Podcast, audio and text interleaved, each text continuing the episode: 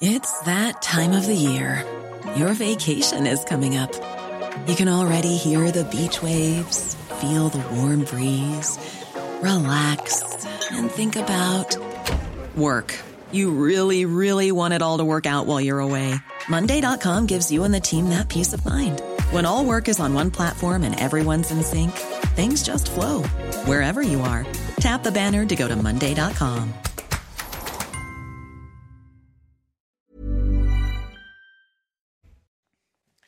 Vous regardez la matinale de CNews. Merci d'être avec nous. Merci d'avoir choisi CNews pour démarrer cette journée à la une ce matin. Selon Emmanuel Macron, le calme est revenu en France après les émeutes. Il faut malgré tout surveiller la situation de près d'ici au 14 juillet, notamment les dernières informations avec Florian Tardif. Un tiers des Français ne font confiance à aucun homme politique pour résoudre la crise. La personnalité qui arrive en tête est Marine Le Pen, suivie de Jordan Bardella et d'Emmanuel Macron dans notre sondage Opinionway pour CNews. Une enquête préliminaire est ouverte suite à la plainte déposée par les enfants d'Alain Delon. Le parquet de Montargis enquête sur la dame de compagnie de la star, soupçonnée, vous le savez, de harcèlement moral. C'est News tous les matins aux côtés des militaires français d'ici au 14 juillet. Ce matin, on va vous faire découvrir le canon César, une fierté de l'industrie française d'armement. Et puis la SNCF est la plus grosse consommatrice d'électricité en France. Et eh bien d'ici à 2050, 100% de l'électricité nécessaire pour faire rouler nos trains seront produites par la SNCF elle-même. Le Guillot va nous expliquer ça. L'exécutif redoute de nouvelles nuits d'émeutes la semaine prochaine lors des célébrations du 14 juillet. C'est pourquoi Gérald Darmanin a passé la consigne au préfet d'intensifier la lutte contre le détournement d'articles pyrotechniques comme les mortiers ou les feux d'artifice. 68 000 fusées d'artifice ont été saisies ces, derniers jours en France. Florian Tardif, vous avez pu consulter le télégramme adressé par Gérald Darmanin, le ministre de l'Intérieur, au préfet. Oui, Romain, le calme est revenu, mais ce n'est pas pour autant qu'il faut baisser la garde. C'est en quelque sorte le message envoyé euh, par Gérald Darmanin au préfet avec ce télégramme, télégramme que j'ai pu consulter, donc qui leur demande d'intensifier la lutte contre le détournement d'articles pyrotechniques, vous le voyez, comme des tirs de mortier ou euh, des feux d'artifice. Pour cela, les contrôles vont être multipliés ces prochains jours, Romain, notamment dans les départements euh, frontaliers. Les préfets pourront également interdire aux particuliers toute utilisation de ces, de ces engins durant une durée déterminée. Je parle ici, bien évidemment, des feux d'artifice. Et dernier point, il y a une surveillance accrue euh, des sites de vente en ligne et euh, de euh, réseaux sociaux. Il y a quelques jours encore des annonces circulées, notamment sur les réseaux sociaux, qui pouvaient permettre à n'importe quel Français de se procurer des mortiers en quelques clics et livrés sous 24 heures. Merci beaucoup Florian. Un Français sur trois ne fait confiance à aucun politique pour gérer les émeutes. C'est le résultat de notre sondage Opinionway pour CNews. Oui, 32% jugent qu'aucune personnalité politique n'est à la hauteur de la situation. Et vous allez voir que les Français sont particulièrement sévères avec Emmanuel Macron. Le détail avec Geoffrey Defebvre, Sarah Varny et Augustin Donadieu. Au lendemain des émeutes, les voyants sont au rouge dans l'opinion. Les Français ne font plus confiance aux personnalités politiques pour gérer la situation actuelle. Je suis pas sûre qu'il y ait une personne qui sache face à des choses exceptionnelles comme ça euh, ce qu'il faut faire. Marine Le Pen, c'est une femme euh, euh, populaire et qui, plusieurs fois, j'ai entendu qu'elle parlait de, de choses bah, vraiment très importantes. Hein. En tête du sondage OpinionWay, 32% des Français jugent qu'aucune des personnalités n'est capable de gérer la situation.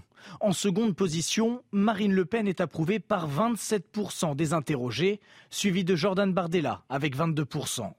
Les Français qui jugent sévèrement le président de la République, Emmanuel Macron, se trouve en quatrième position. Seulement 20% d'entre eux l'estiment capable de trouver des solutions pour régler cette nouvelle crise.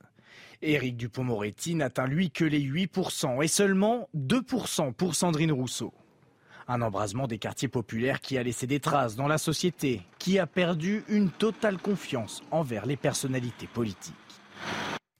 Voilà, et soyez là à 7h10, on sera avec Frédéric Michaud, directeur général adjoint d'Opinionway, pour décrypter et s'attarder un petit peu plus sur ce sondage très intéressant. Le rassemblement prévu demain pour les 7 ans de la mort d'Adama Traoré, interdit par la préfecture du Val d'Oise. Des manifestations étaient prévues à Persan-Beaumont et à Beaumont-sur-Oise. Mais la préfecture explique son choix par une, je cite, procédure contradictoire engagée avec le comité Vérité pour Adama. Euh, je rappelle qu'il est décédé pendant une interpellation en 2016 et Adama Traoré est devenu un emblème des violences policières le policier auteur du tir qui a tué Naël est maintenu en détention provisoire, mis en examen pour homicide volontaire. Il est écroué depuis le 29 juin dernier. Et son avocat conteste cette décision. Selon euh, maître Laurent Franck Liénard, son client aurait dû être placé sous contrôle judiciaire. Toutes les explications de Marine Sabourin. Il restera en détention provisoire. Le policier auteur du tir sur Naël est incarcéré depuis jeudi 29 juin à la prison de la Santé. Lors de l'audience hier, la défense de la famille de l'adolescent de 17 ans a mis en avant plusieurs arguments, à commencer par le risque de fuite de la part du policier, mais également la possibilité de concertation avec son collègue. Une décision prise par la Chambre de l'instruction de la Cour d'appel de Versailles est jugée incompréhensible selon son avocat. Mon client est présumé innocent, il a le droit à la liberté parce que c'est le principe. L'exception à ce principe, c'est le contrôle judiciaire. Si euh, il y a un risque euh, d'évasion, s'il y a un risque de collusion, un risque de concertation, euh, la loi prévoit pas mal de, de, situations. Et si le contrôle judiciaire ne suffit pas, c'est la détention provisoire. Mais la détention provisoire doit rester exceptionnelle. Dans le placement en détention provisoire de son client, l'avocat voit une décision visant à éteindre l'incendie social. Dans ce pays encore, nous avons un droit et que le droit il est exercé par les magistrats et c'est le juge qui juge. C'est pas la presse, c'est pas le politicien, c'est pas le président de la République qui juge d'un acte, c'est le juge. Yacine Bouzrou, avocat de la famille, avait également demandé de transférer le dossier vers une autre juridiction, une requête rejetée par le procureur général. L'avocat du policier, qui décrit son client comme un homme en état de sidération, a annoncé déposer une demande de remise en liberté dans les prochains jours. À Besançon, une femme de 40 ans d'origine turque a été trouvée gravement blessée à son domicile. Son frère, âgé de 36 ans, l'a poignardée à plusieurs reprises hier. L'individu a ensuite appelé police secours en déclarant, euh, je cite, je viens de tuer ma sœur. Il a été arrêté et placé en garde à vue. Il n'a pas expliqué les raisons euh, de son geste et n'était pas connu euh, des services de police jusqu'à maintenant. Le pronostic vital de la victime est engagé mais stable. Une enquête préliminaire ouverte à l'encontre de la dame de compagnie d'Alain Delon. Elle porte notamment sur des faits de harcèlement moral. Ça fait suite aux deux plaintes déposées euh, par euh, les enfants de l'acteur. Et euh, Hiromi Rollin n'a toujours pas pris la parole depuis le début de cette affaire. Le récit de Corentin Brio. Peut-être le début d'un feuilleton judiciaire. Le parquet de Montargis a décidé d'ouvrir une enquête préliminaire après les deux plaintes déposées par la famille Delon à l'encontre de Hiromi Rollin, qualifiée de femme de compagnie d'Alain Delon. Une première plainte est déposée le 3 juillet dernier par la famille de l'acteur pour des faits qualifiés de harcèlement moral, violence sur personnes vulnérables, abus de faiblesse et acte de cruauté envers un animal. Une seconde plainte est déposée le lendemain, cette fois-ci par son fils, Anthony Delon, pour des chefs de harcèlement moral détournement des correspondances et maltraitance animale. Pour ceux qui suivent de près la star, âgée de 87 ans, il est primordial d'attendre le témoignage d'Iromi Rollin avant d'envisager plus d'hypothèses. Qu'est-ce qui s'est passé exactement avec cette dame qu'il a choisi de faire venir auprès de lui? Euh, Ça, ça reste un mystère. C'est pour ça que j'insiste quand même. Attendons aussi euh, la version de, cette dame, euh, sachant que Delon peut se montrer aussi parfois méprisant, violent. Selon les proches du comédien, Hiromi Rollin aurait commencé à exercer son emprise en 2019, juste après l'AVC de l'acteur. Allez, on va aller euh, dans l'Ouest. Les conséquences du séisme, vous vous souvenez de magnitude 5,8 qui a frappé les Deux-Sèvres et la, Charente-Maritime le, mois dernier? Plusieurs habitants ont tout perdu et doivent trouver des solutions pour se reloger. Alors on est allé dans le petit village de La Laigne où un couple de près de 90 ans s'est installé dans son jardin. Reportage signé Michael Chailloux.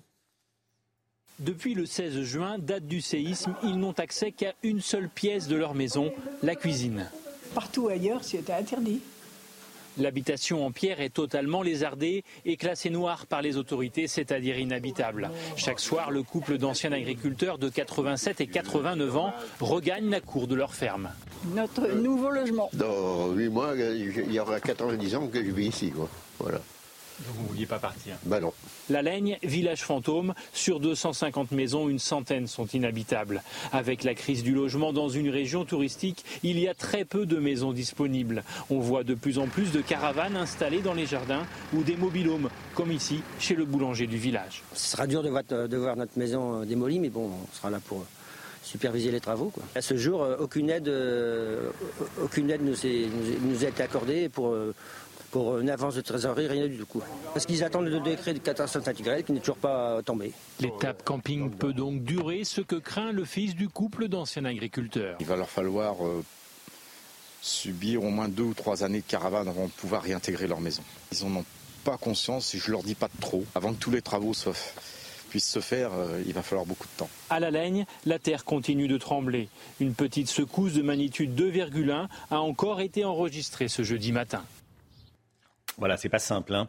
Euh, c'est pas simple, effectivement, quand on a vécu des dizaines et des dizaines d'années dans sa maison, qu'on a un certain âge, plus de 80 ans comme c'est euh, ce monsieur, euh, c'est compliqué de quitter sa, maison. On reste, malgré tout. On reste malgré tout, ah bah oui, bah oui, évidemment. Allez, le sport tout de suite avec de nouvelles recrues au Paris Saint-Germain. Vous regardez votre programme avec la machine à café, Groupe Intuition.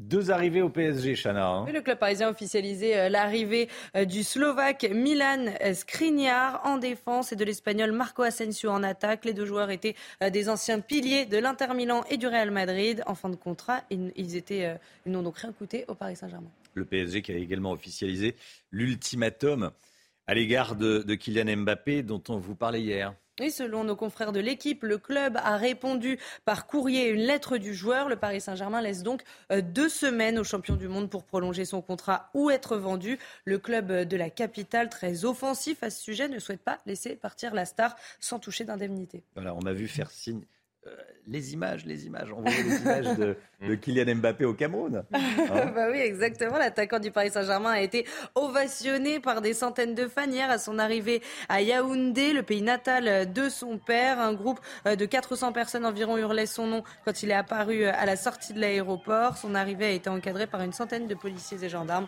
La visite de la superstar est consacrée à des œuvres de charité et pour faire un détour dans le village de son père.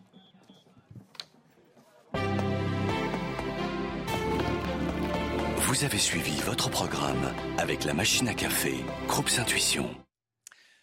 C'est News, il est 6h11. Merci beaucoup d'être avec nous. Bon réveil. Dans un instant, un portrait, un portrait de, Léon Gauthier. Voilà, Léon Gauthier qui était euh, le dernier militaire français en vie à avoir euh, participé au débarquement en, Normandie en, 1944. Il est décédé en début de semaine. Hommage national aujourd'hui. On va lui rendre hommage également ce matin dans, dans la matinale. À tout de suite. 6h15, bienvenue à tous. Dans un instant, hommage à Léon Gauthier. Tout d'abord, le point info, tout ce qu'il faut savoir dans l'actualité. Chanel Housteau.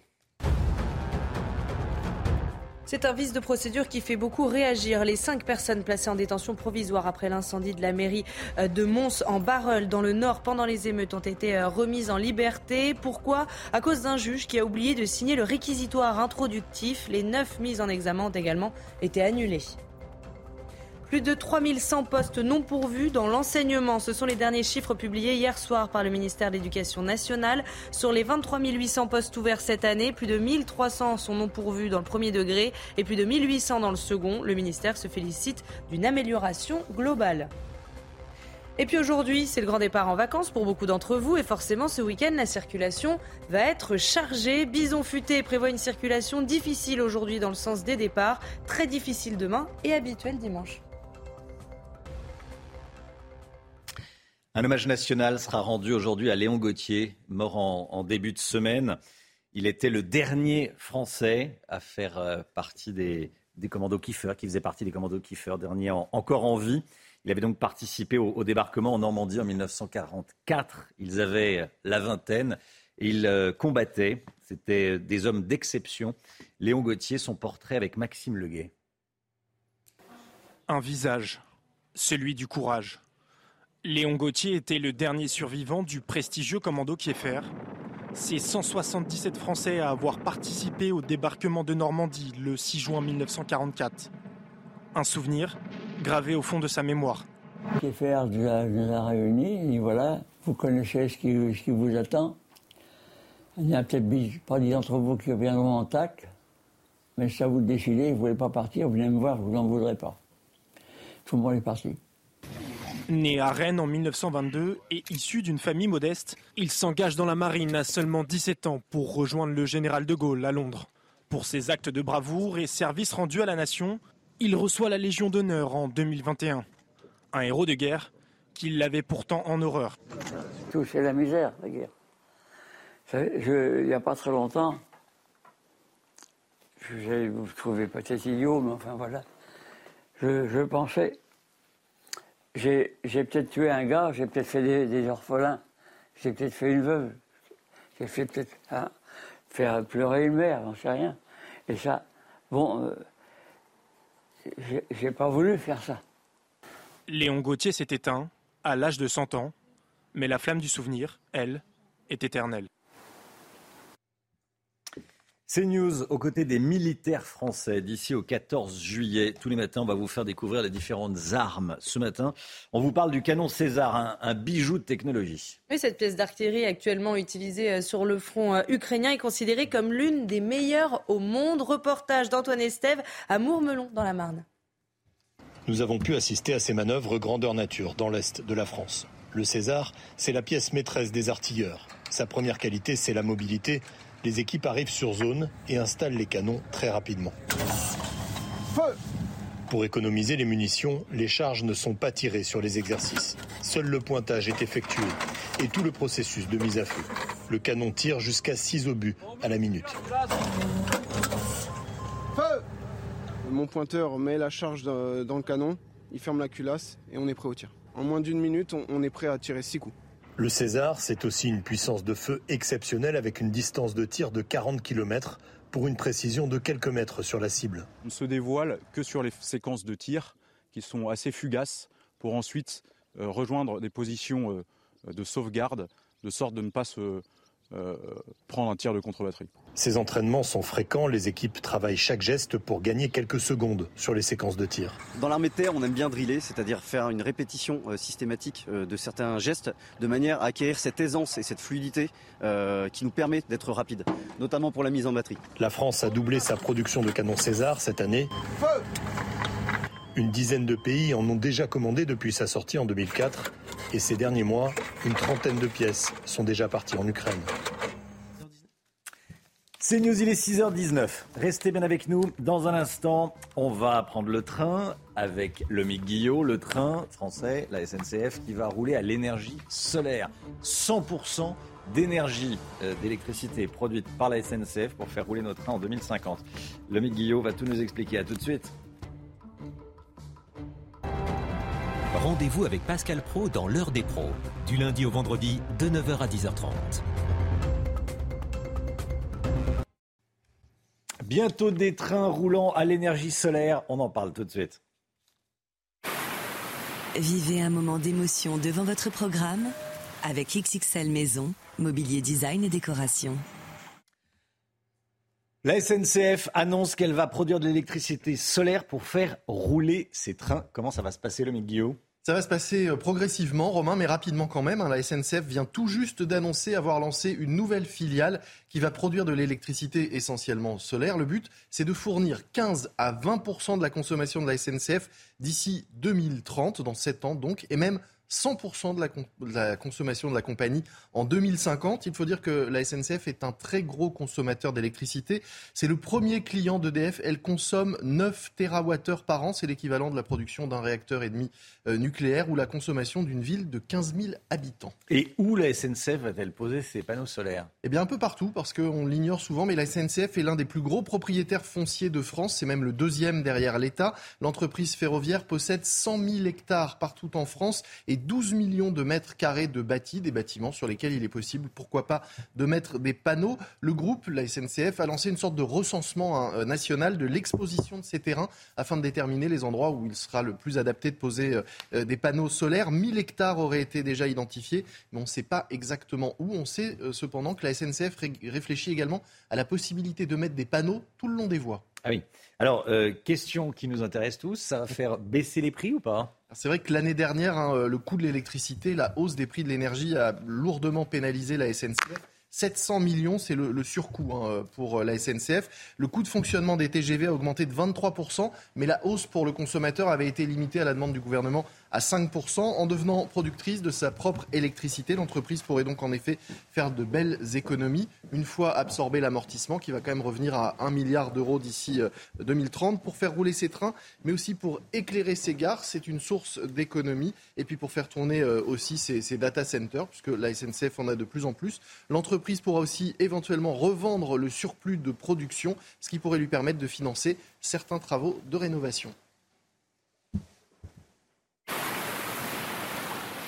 C'était votre programme avec XXL Maison, mobilier design et décoration. C'est une journée estivale qui nous attend. Alexandra Blanc va nous en parler dans un instant, juste après la météo des plages. Votre programme avec Rosbay, soin d'excellence pour sublimer vos cheveux. Rosbay.com Place à présent à votre météo des plages où les conditions météo redeviennent estivales. 28 degrés à Deauville ou encore à Granville. Plein soleil, pas un seul nuage à l'horizon près des côtes de la Manche. Dans l'eau, vous aurez localement 15 degrés à Perros-Guirec. Même type de conditions sur la façade ouest. 27 degrés à Noirmoutier. Plein soleil. Dans l'eau, vous aurez en moyenne entre 16 et 18 degrés. Dans le sud-ouest, le temps restera nuageux à Royan, mais il fera chaud à Arcachon avec localement 34 degrés cet après-midi. Pas un seul nuage à l'horizon. Dans l'eau, vous aurez en moyenne 22 degrés du côté de Saint-Jean-de-Luz. On attend 29 degrés degrés à Sanary, 27 degrés à Palavas avec en prime le maintien d'excellentes conditions. C'est toujours l'été, 22 degrés à Argelès dans l'eau. Entre la côte d'Azur et la Corse, il fait chaud, 30 degrés en moyenne sur la côte d'Azur. Dans l'eau, vous aurez 22 degrés à hier ou encore 24 degrés du côté d'Antibes. Votre programme avec Rosbay, soin d'excellence pour sublimer vos cheveux. Rosbay.com Il va faire beau et chaud journée estivale aujourd'hui. Regardez votre météo avec Samsonite Proxys. Légère, résistante, durable. Une nouvelle génération de bagages. La météo avec vous, Alexandra, le programme du jour. Eh bien, six départements romains viennent d'être placés en vigilance orange par Météo France dans le sud-ouest, notamment les Landes ou encore les Pyrénées-Atlantiques, où l'on attend des orages forts entre cette nuit et euh, ce soir, mais également en fin d'après-midi, avec donc des orages localement assez forts euh, dans le sud-ouest. Attention, soyez bien prudents si vous êtes donc sur ces départements-là, puisque les orages pourraient être violents, accompagnés de fortes rafales de vent, mais également de grêle. Et avec ces orages, on a parfois des trompes d'eau, donc attention, prudence. Six départements du sud-ouest placés sous surveillance. Ce matin, pas grand-chose à signaler, un temps très calme. On retrouve seulement quelques entrées maritimes autour du golfe du Lion ou encore un temps assez brumeux en allant euh, du côté de la Corse. Partout ailleurs, plein soleil. Et dans l'après-midi, eh bien, on va de nouveau avoir ces orages. Vous le voyez dans le sud-ouest, des orages localement assez forts en allant vers le Pays Basque et un temps parfois assez variable, assez mitigé entre les pays de la Loire et le nord-est. Mais là, les orages resteront un peu moins forts. On retrouve également du vent en Méditerranée, du grand beau temps entre la région lilloise et la pointe bretonne température, température contrastée ce matin. C'est un petit peu frais au nord, seulement 10 degrés en Champagne contre 22 degrés à Nice. Et dans l'après-midi, eh bien, les températures s'envolent. Température vraiment estivale et largement au-dessus des normales de saison. 34 degrés entre Bordeaux et le Pays Basque. Vous aurez également 33 degrés à Paris, 33 degrés également à Marseille ou encore à Lyon. Ce sont donc des températures qui restent au-dessus des normales de saison. La chaleur qui gagne également le nord ou le nord-est avec localement 30 degrés entre Strasbourg et Lille température donc estivale et qui devrait le rester tout au long euh, du week-end. Samedi et dimanche seront deux très belles journées avec au programme du grand beau temps, avec néanmoins le retour des orages prévus en fin de journée euh, sur le nord ou encore sur le nord-ouest du pays. Dans le sud, plein soleil avec également le maintien de la chaleur. On retrouvera également du beau temps euh, du côté de la Corse avec des températures qui pourraient localement dépasser les 30 degrés. Aujourd'hui, c'est vraiment le grand départ en vacances. Attention, il fera beau sur la route, chaud, mais attention également aux orages, notamment ce soir et cette nuit dans le sud-ouest. C'était votre météo avec Samsonite Proxys. Légère, résistante, durable. Une nouvelle génération de bagages. CNews, il est bientôt 6h30. Merci d'être avec nous. Merci d'avoir choisi CNews pour démarrer la journée. L'équipe est là. On est avec Chana Lousteau, Florian Tardif, Lomi Guillot et Alexandra Blanc, bien sûr, qui est avec nous il y, a, il y a quelques instants. À la une ce matin. À la une, Robert Ménard qui ne célébrera pas à 11h ce matin le mariage entre un Algérien sous OQTF et une Française. On vous en parlait hier. C'est lui qui risque d'être condamné. On va vous expliquer pourquoi. À Mont-Saint-Barreul, les mises en examen de neuf personnes soupçonnées d'avoir brûlé la mairie ont été annulées. Il manquait une signature sur le dossier. Vous êtes nombreux à penser que les parents de mineurs qui ont pillé et cassé doivent payer pour réparer les dégâts des émeutes. On vous a interrogé. Si vous partez en vacances en voiture, dormez bien avant. C'est capital pour votre sécurité selon une étude dont on va vous parler il faut dormir avant pour ne pas dormir au volant. On vous en parlait donc hier matin. Le maire de Béziers, Robert Ménard, refuse de marier un homme sous OQTF. Le mariage donc est prévu à 11h ce matin. Le futur marié est un Algérien en situation euh, irrégulière. Sa fiancée est une Française de 29 ans euh, sans emploi. En refusant de célébrer cette union, Robert Ménard s'expose à des poursuites judiciaires. Le récit d'Adrien Spiteri. L'union doit avoir lieu ici, dans la mairie de Béziers, aujourd'hui. Mais le maire de la ville, Robert Ménard, refuse de procéder au mariage. Le futur marié fait l'objet d'une obligation de quitter le territoire français. Ce type est en situation irrégulière. En plus, comme on dit pudiquement, vous avez compris, il est connu de façon défavorable des services de police, vol avec recel et violence. C'est que ça. Et moi, je vais aller le marier.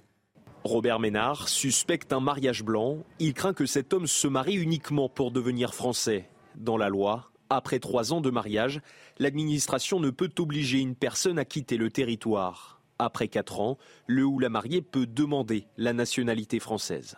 Il y a plusieurs semaines, le maire de Chalon-sur-Saône s'est retrouvé dans la même situation, mais a dû céder après des mises en garde de la justice. L'affaire est remontée au procureur général de Dijon, qui, et c'est hélas ce qui va arriver à Robert Ménard de la même façon, qui m'a signifié que j'avais euh, tant de mois pour euh, procéder au mariage, sans quoi euh, je risquais 5 ans de prison et 75 000 euros d'amende. Selon le ministère de l'Intérieur, le mariage n'empêche pas l'expulsion d'une personne en situation irrégulière. C'est un vice de procédure qui fait beaucoup réagir. Les cinq personnes placées en détention provisoire après l'incendie de la mairie de Mont-Saint-Barreul dans le Nord pendant les émeutes ont été remises en liberté. Et pourquoi? Eh bien à cause d'un juge qui a oublié euh, de signer le réquisitoire introductif et les neuf mises en examen ont également été euh, annulées. Toutes les explications d'Adrien Spiteri.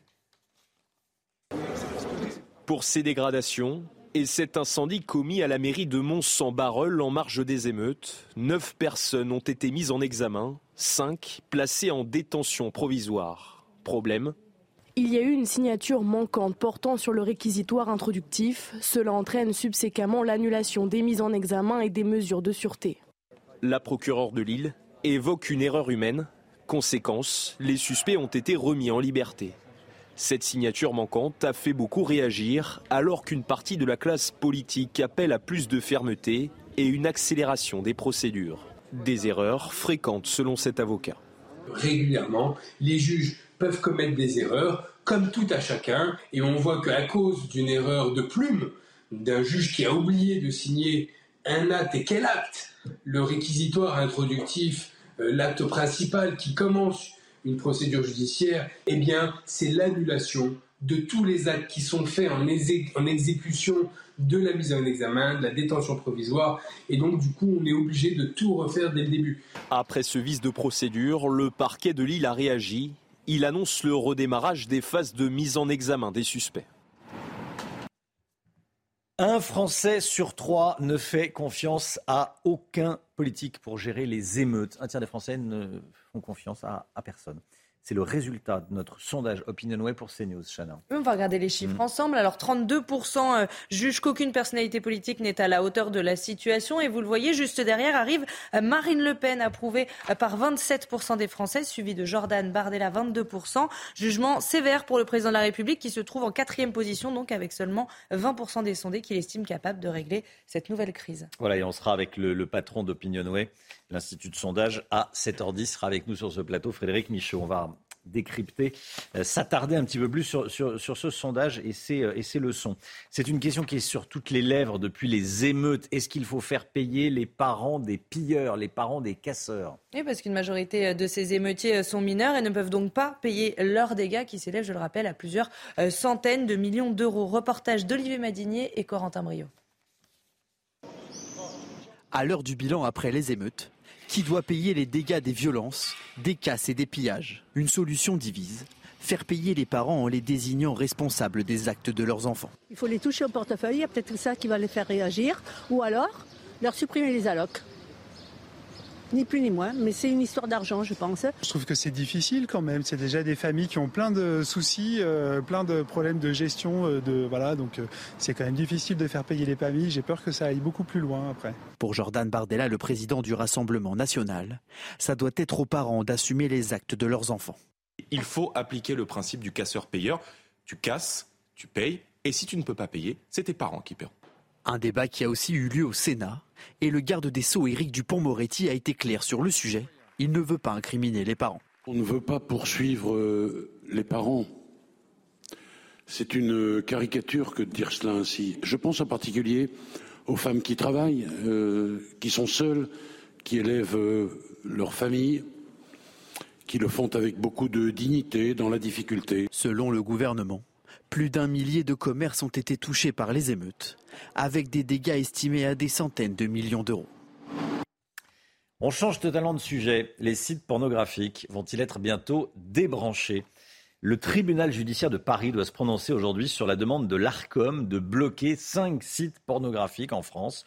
Florent Tardif, ça fait plusieurs années que le, gouvernement tente de pousser les plateformes à interdire effectivement l'accès de ces sites aux mineurs. C'est déjà interdit, mais dans les faits, euh, ça ne fonctionne pas.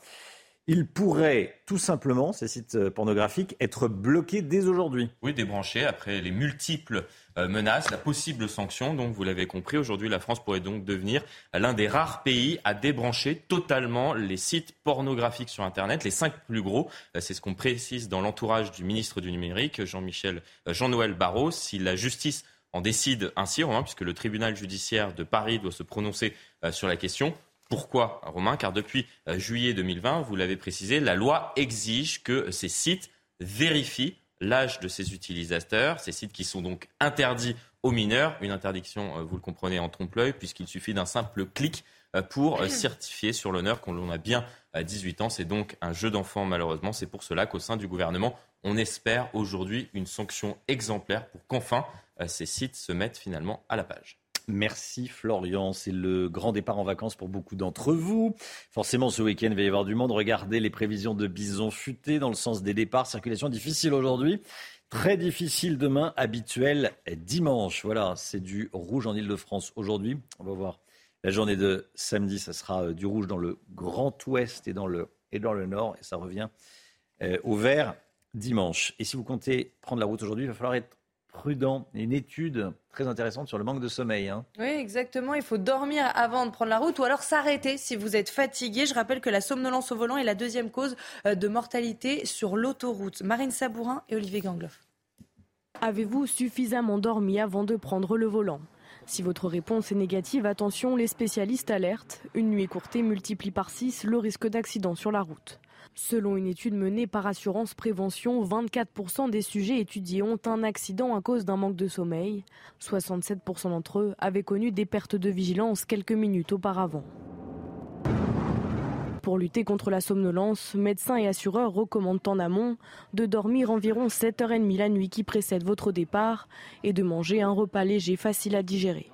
Une fois sur la route, s'hydrater régulièrement et baisser la température à l'intérieur du véhicule. C'est d'ailleurs des stratégies euh, assez classiques hein, de faire baisser la température pour augmenter un petit peu sa vigilance. Autre recommandation, s'arrêter toutes les deux heures, mais cela n'est pas toujours respecté. Euh, je m'arrête pas toutes les deux heures, je m'arrête pour faire le plein. J'essaye de respecter, oui, les deux heures, euh, mais si je me sens bien, j'y vais. Ça dépend de combien de chemin il me reste après entre, entre le deux heures obligatoire, entre guillemets, et l'endroit où je dois arriver. En 2021, 131 accidents mortels étaient liés à la somnolence au volant. C'est capital hein, de bien dormir avant de, prendre la, route. L'homme Guillaume, vous faites une bonne nuit de sommeil si vous allez à prendre la route Ah oui, oui je ne vais pas partir après la matinale, j'attends. vous n'êtes jamais retrouvé euh, comme ça à travers... Heureusement non.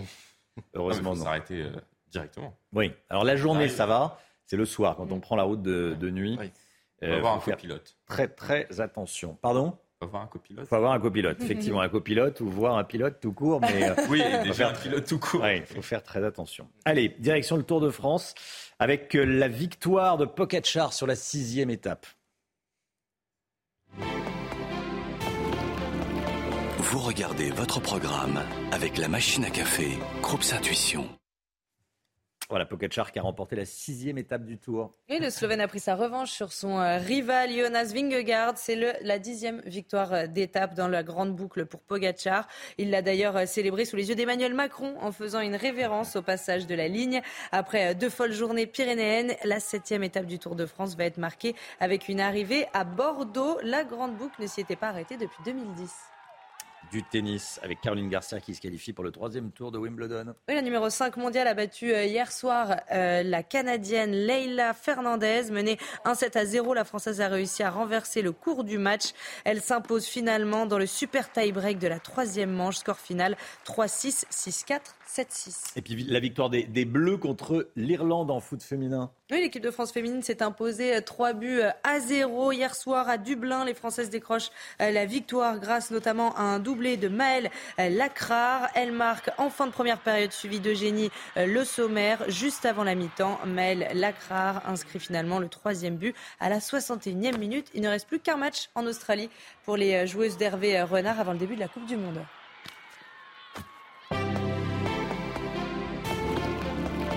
Vous avez suivi votre programme avec la machine à café, Groupe Intuition.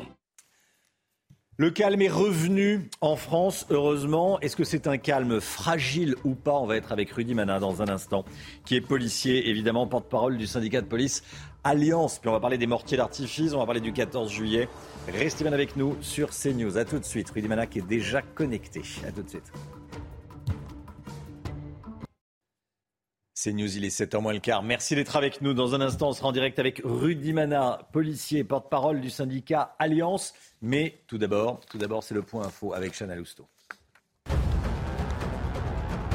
32% des Français ne font confiance à aucun politique pour gérer les émeutes. C'est le résultat d'un sondage OpinionWay pour CNews. Juste derrière arrive Marine Le Pen, approuvée par 27% des Français, suivie de Jordan Bardella. Jugement sévère pour le président de la République qui se trouve en quatrième position.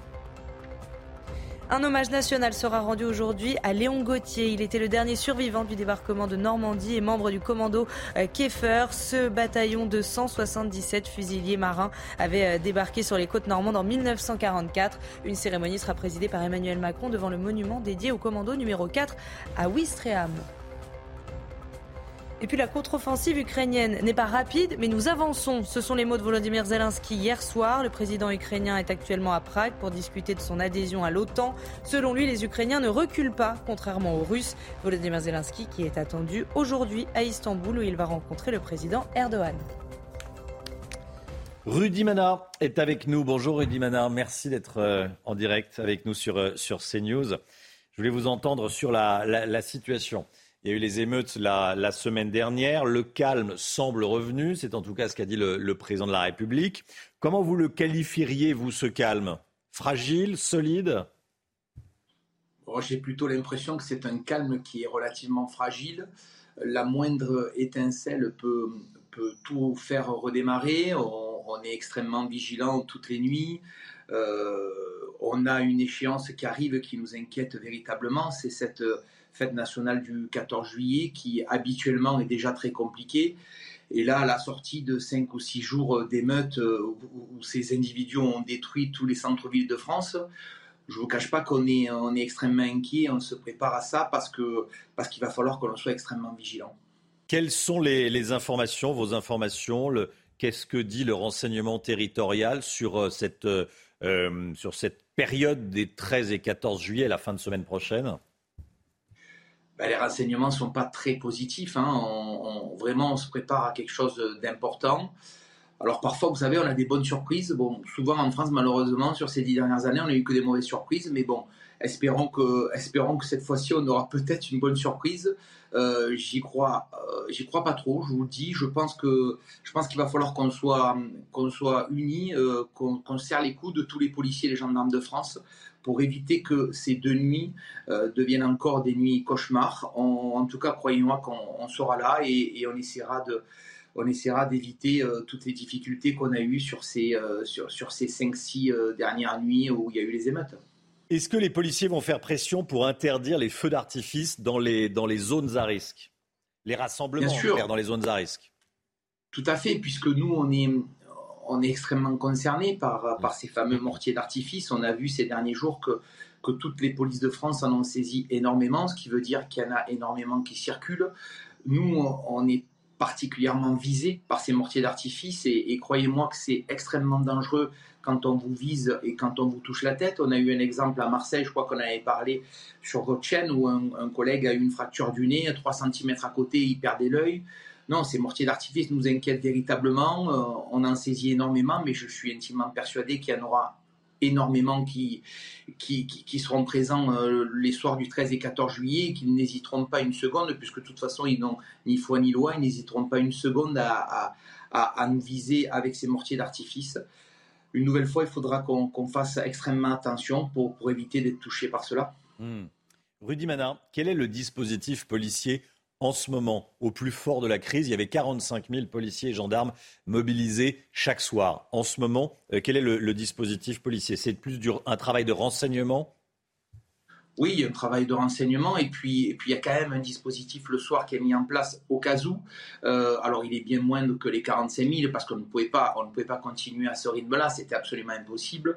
Il est bien moindre en effectif, mais mais, nous sommes quand même extrêmement présents toutes les nuits, euh, comme je vous l'ai dit tout à l'heure, au cas où ça redégénère, parce que vous savez, euh, une étincelle et tout peut repartir. Euh, par contre, pour le 13 et le 14 juillet, je pense qu'il y aura un dispositif absolument énorme de manière, à pas être pris à défaut par, ces individus qui peuvent, descendre à nouveau dans les centres-villes ou sur les lieux où seront tirés les, feux d'artifice des, villes pour en découdre avec les forces de l'ordre. Merci beaucoup Rudy Mana. Merci d'avoir été en direct avec nous ce matin dans, la matinale de CNews. Bonne journée à vous. Bonne journée à vous. Les, ruraux, les ruraux euh, se sentent totalement oubliés. On parle des habitants des centres-villes, on parle des habitants euh, des banlieues, des quartiers, comme on dit.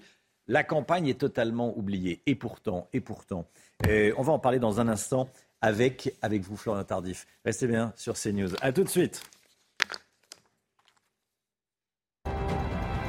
Rendez-vous avec Jean-Marc Morandini dans Morandini Live du lundi au vendredi de 10h30 à midi.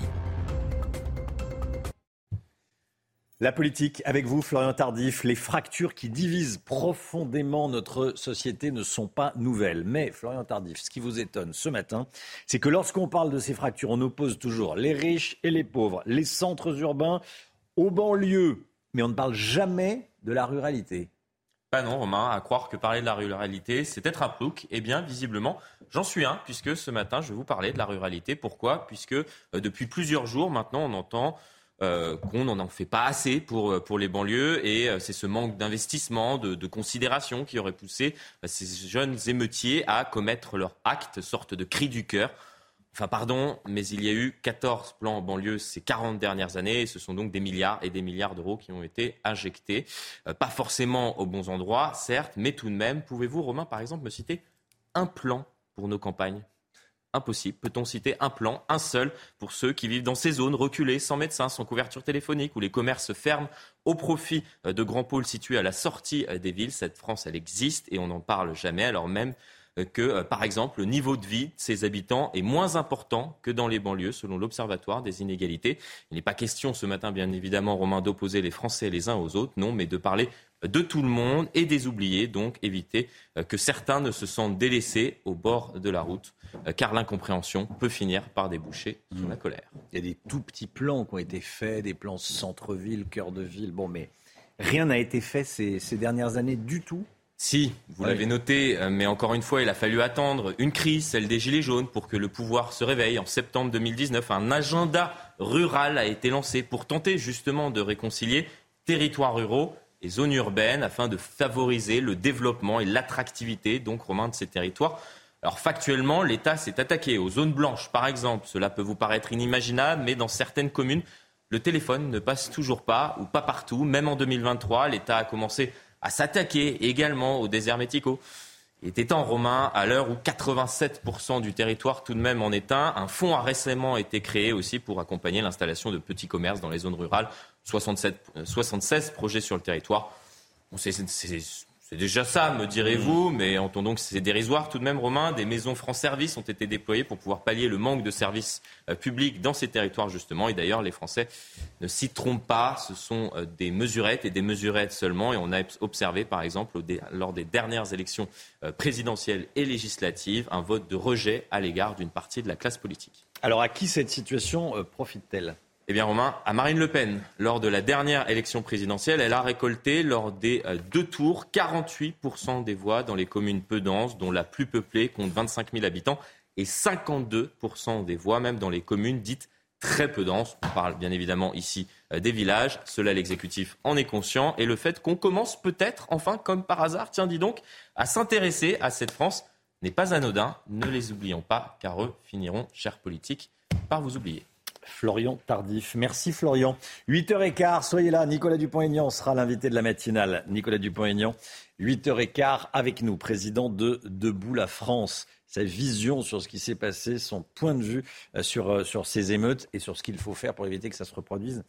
Évidemment, la musique, Chana? Oui, comme tous les matins, on se réveille en musique et ce matin, on se réveille avec Vianney et Kenji Girac pour un nouveau duo euh, qui s'appelle Le Feu. Les deux chanteurs nous emmènent à la plage et nous racontent leur amitié. Regardez.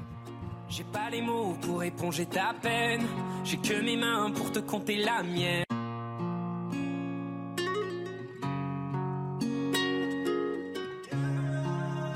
La última vez, loquilla, vamos.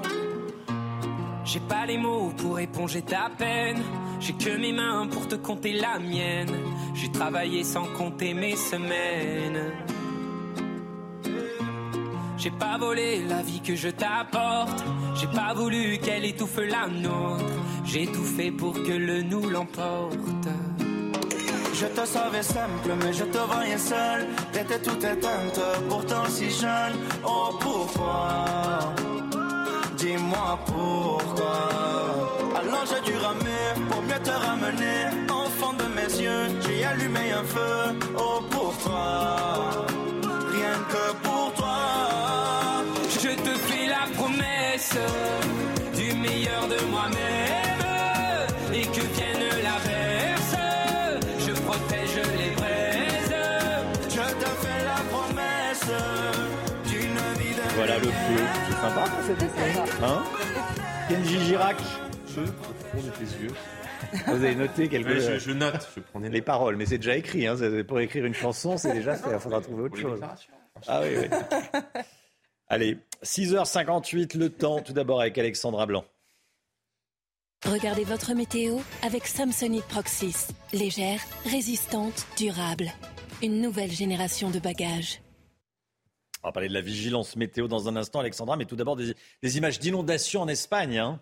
Oui, inondation monstrueuse du côté de Saragosse en Espagne. Regardez ces images impressionnantes. On a une pensée pour cette jeune femme bloquée par les eaux avec donc des orages et donc ces trompes d'eau qui se sont déversées en seulement en quelques heures. Images donc impressionnantes d'inondations du côté de l'Espagne, au nord de l'Espagne, à Saragosse. Alors attention, on pourrait euh, connaître également des inondations dans le sud-ouest. D'ailleurs, six départements ont été placés sous surveillance, notamment les Pyrénées Atlantiques ou encore les Landes, où l'on attend une nouvelle fois des orages, principalement en fin de journée, ce soir et euh, cette nuit. Donc avec cette vigilance qui concerne ces six départements du sud-ouest. Donc soyez bien prudents puisque les orages pourraient être localement assez forts. Alors ce matin, pas grand-chose à signaler, seulement quelques petits nuages autour du golfe du Lion ou encore un temps assez brumeux sur le nord de la Corse, partout ailleurs du soleil. Et dans l'après-midi, ça va de nouveau se gâter dans le sud-ouest avec donc ces orages localement assez forts attendus en fin euh, d'après-midi. On retrouvera également un temps assez variable, assez instable. Vous le voyez entre le nord-ouest et euh, le nord-est, avec localement peut-être quelques orages en remontant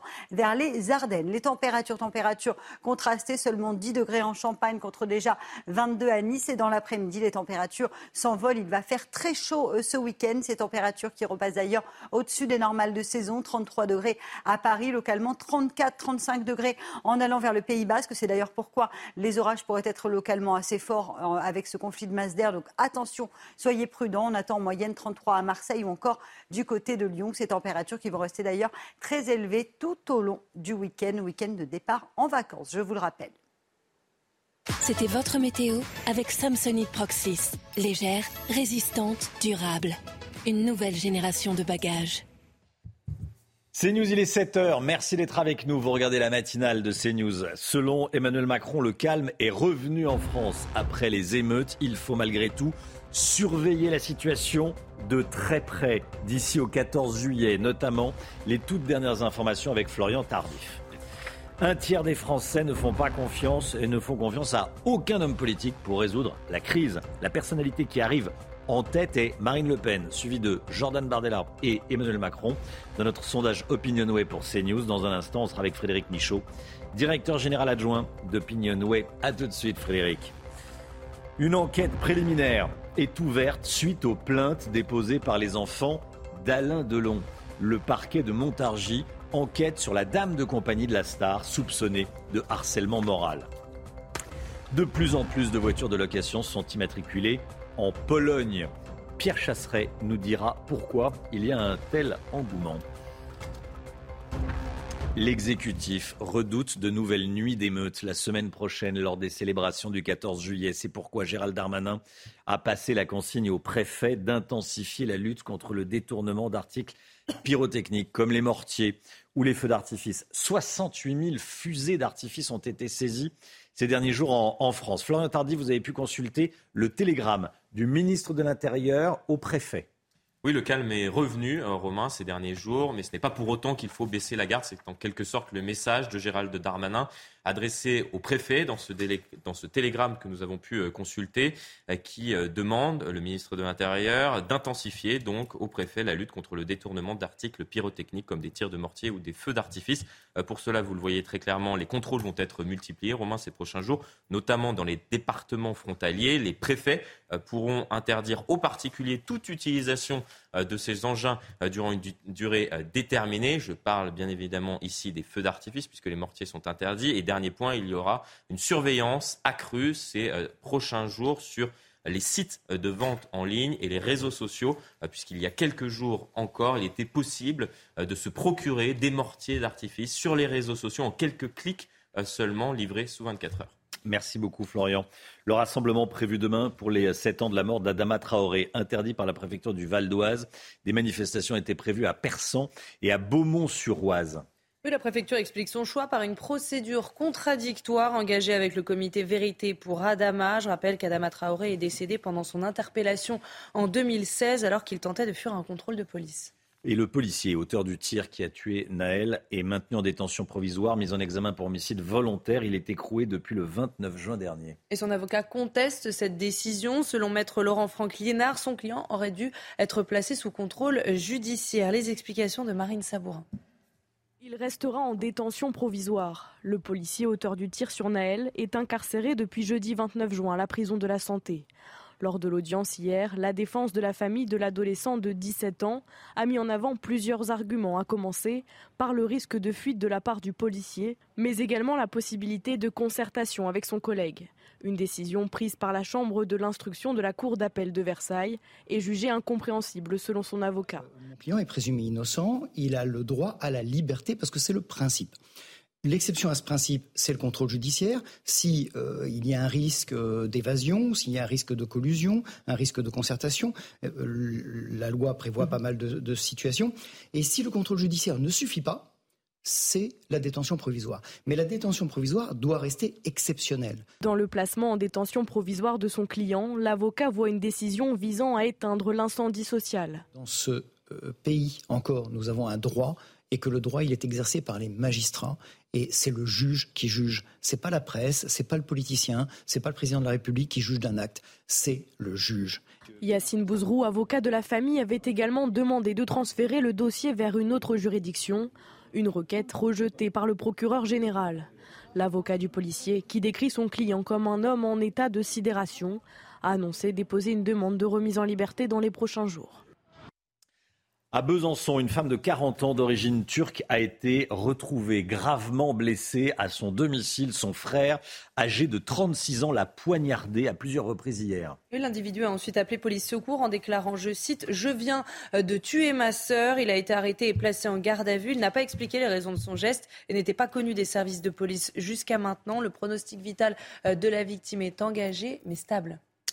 Alain Delon a-t-il été victime d'un abus de faiblesse? Une enquête préliminaire a été ouverte à l'encontre de la dame de compagnie de la star. Une enquête qui porte notamment sur des faits de harcèlement moral. Et ça fait suite aux deux plaintes déposées euh, par les enfants de l'acteur. Hiromi Rollin n'a toujours pas pris la parole depuis le début de cette affaire. Le récit et le détail de Corentin Brio.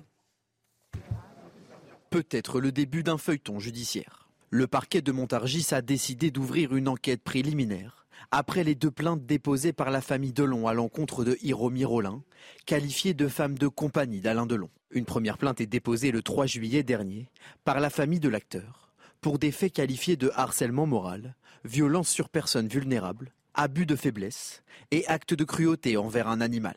Une seconde plainte est déposée le lendemain, cette fois-ci par son fils, Anthony Delon, pour des chefs de harcèlement moral détournement des correspondances et maltraitance animale. Pour ceux qui suivent de près la star âgée de 87 ans, il est primordial d'attendre le témoignage d'Iromi Rollin avant d'envisager plus d'hypothèses.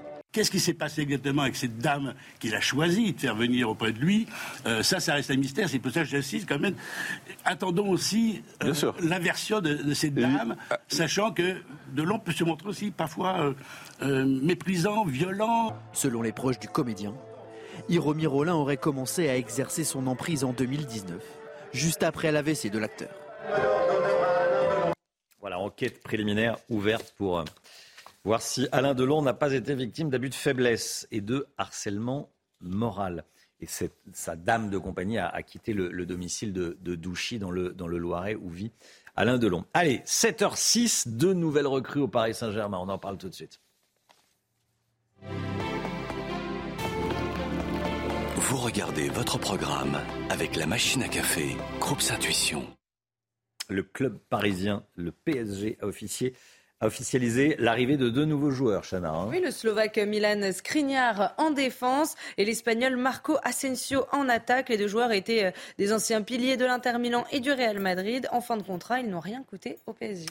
Le Paris Saint-Germain qui a également officialisé l'ultimatum à l'égard de Kylian Mbappé dont on vous parlait hier. Oui, selon nos confrères euh, de l'équipe, le club a répondu par courrier à une lettre du joueur. Le Paris Saint-Germain laisse donc euh, deux semaines au champion du monde pour prolonger son contrat ou bien être vendu. Le club de la capitale, très offensif à ce sujet, ne souhaite pas laisser partir la superstar sans toucher d'indemnité. Bon, c'est un peu tendu, hein Oui. Ouais.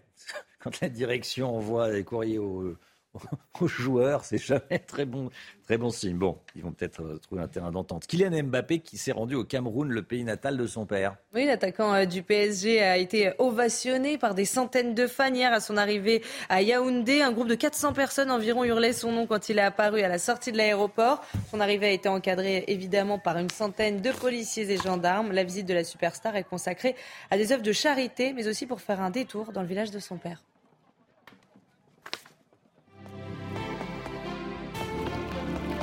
Vous avez suivi votre programme avec la machine à café, Groupe Intuition. 7h08, restez bien avec nous dans un instant. Frédéric Michaud, directeur général adjoint d'Opinionway. On va revenir sur notre euh, sondage très instructif euh, sur la, comment dire, la responsabilité des politiques, l'espoir des Français. En qui avez-vous confiance pour régler les problèmes euh, suite aux, émeutes? Bah, La première réponse, qui, celle qui arrive en numéro un, c'est personne. On a confiance en personne. Bon. En, numéro 2, c'est Marine Le Pen, Jordan Bardella, Emmanuel Macron, qui arrive donc en quatrième position. On va, on va détailler tout ça avec vous, Frédéric Michaud. A tout de suite.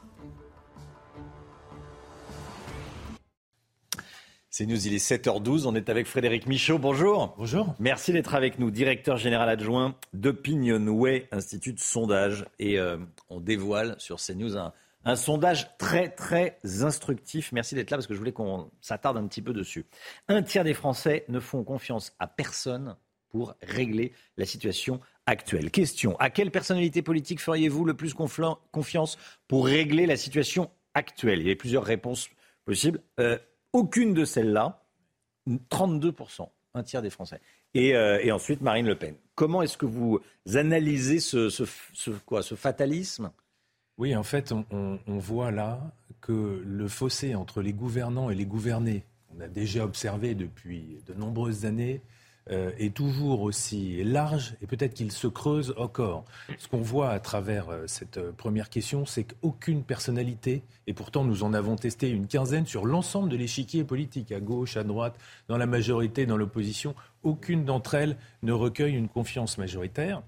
C'est dire à la fois le manque de portée de la parole publique, toutes les positions sont désapprouvées, et puis aussi une forme de discrédit généralisé de la classe politique, à nouveau quel que soit le, camp politique, euh, qui euh, se trouve euh, finalement accusé d'une forme d'impuissance à obtenir des résultats concrets et puis proposer des solutions pour résoudre des problèmes qui sont considérables. C'est ça que j'avais en tête, l'impuissance. C'est-à-dire qu'on entend des belles paroles, euh, il va falloir faire ça, on va faire ça, euh, euh, les gens qui ont cassé, pillé risquent ça, mais en réalité, rien impuissance qui est liée aussi à cette euh, méfiance très forte, très hmm. profonde, très ancienne qui se, qui se creuse. Vous avez raison, c'est euh, évidemment causé par ce décalage entre les paroles et les actes. Et puis ça a une conséquence très forte, c'est que ça crée du désespoir. Quand euh, il n'y a aucune personnalité qui est en mesure de proposer des solutions, d'inventer des programmes pour résoudre les, les problèmes qui se posent aux Français, eh bien ça, c'est source de désespoir. Marine Le Pen arrive en tête, donc après euh, la réponse euh, sur personne euh, hmm. voilà, en qui avoir confiance. Marine Le Pen arrive en tête, suivie de Jordan Bardella, devant Emmanuel Macron. ça veut dire que le RN sort gagnant politiquement de cette séquence? Oui, le Rassemblement national, à travers ces deux figures d'ailleurs qui se sont bien répartis les rôles. Hein. Marine Le Pen plutôt sur une forme de sobriété, de rareté médiatique, et Jordan Bardella plus à l'offensive, dans une forme d'activisme de la, communication, ce sont les, bénéficiaires, entre guillemets, hein, puisque euh, on est dans cette situation-là de, méfiance généralisée. Ce sont les, bénéficiaires de la, séquence. D'ailleurs, ce qui est très frappant aussi, c'est de voir à quel point ils ont pris l'ascendant sur euh, les personnalités de droite. Éric Ciotti, 20 euh, points derrière. Nicolas Dupont-Aignan, euh, même chose. Euh, Éric Zemmour, 13%, c'est deux fois moins que Marine Le Pen. Bref, le Rassemblement national a pris l'ascendant sur son camp et ressort renforcé de cette séquence de la crise des banlieues. Qu'est-ce qui plaît chez Marine Le Pen et Bardella? Eh bien, d'abord, la période que nous venons de traverser a renforcer un positionnement qui est le leur depuis de nombreuses années en matière de sécurité, en matière euh, d'immigration. Peut-être qu'elle a euh, donné le sentiment de, valider le diagnostic qui était euh, le leur. et puis je dirais aussi que ça se joue en contraste par rapport aux, autres personnalités que nous avons testées. Alors le gouvernement, le bloc gouvernemental, l'exécutif s'en sort un peu euh, mieux que euh, la droite et que surtout euh, la gauche. C'est normal, ils sont aux, responsabilités, ils détiennent le pouvoir, mais là aussi, ça dit une fragilité.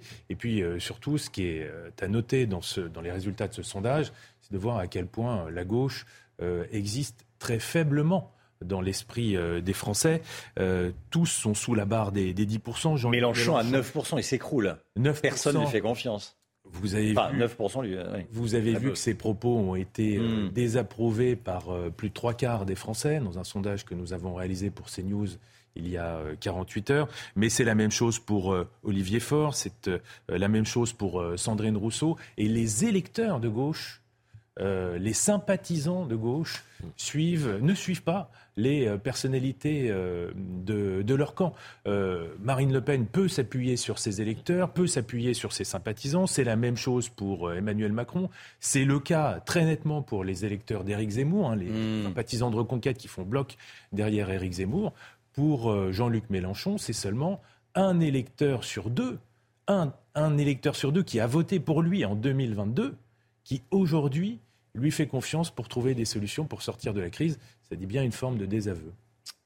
Les républicains n'impriment pas durant cette séquence non, c'est vraiment. Eric Ciotti euh, est à 6%, je crois. Oui, c'est vraiment ce qui, ressort. Alors même que eh bien, leur proposition en matière d'immigration, il, y a quelques, il y a quelques semaines, avait été euh, vue par l'opinion publique. Ils, n'en tirent pas les bénéfices, ils n'ont pas réussi à, capitaliser sur, euh, sur ces propositions. Et puis pour euh, la figure d'Éric Ciotti, qui lui aussi, depuis de nombreuses années, travaille ce, secteur d'expertise de la sécurité, de l'immigration au sens large, à nouveau, lui aussi n'en bénéficie pas dans, dans cette enquête. Sandrine Rousseau, 2%, donc rien du tout.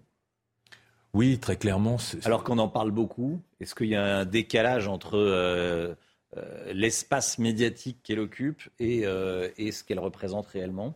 En tout cas, c'est ce que semble signifier ce sondage. 2% hein. seulement des, Français qui lui font confiance pour trouver des, hmm.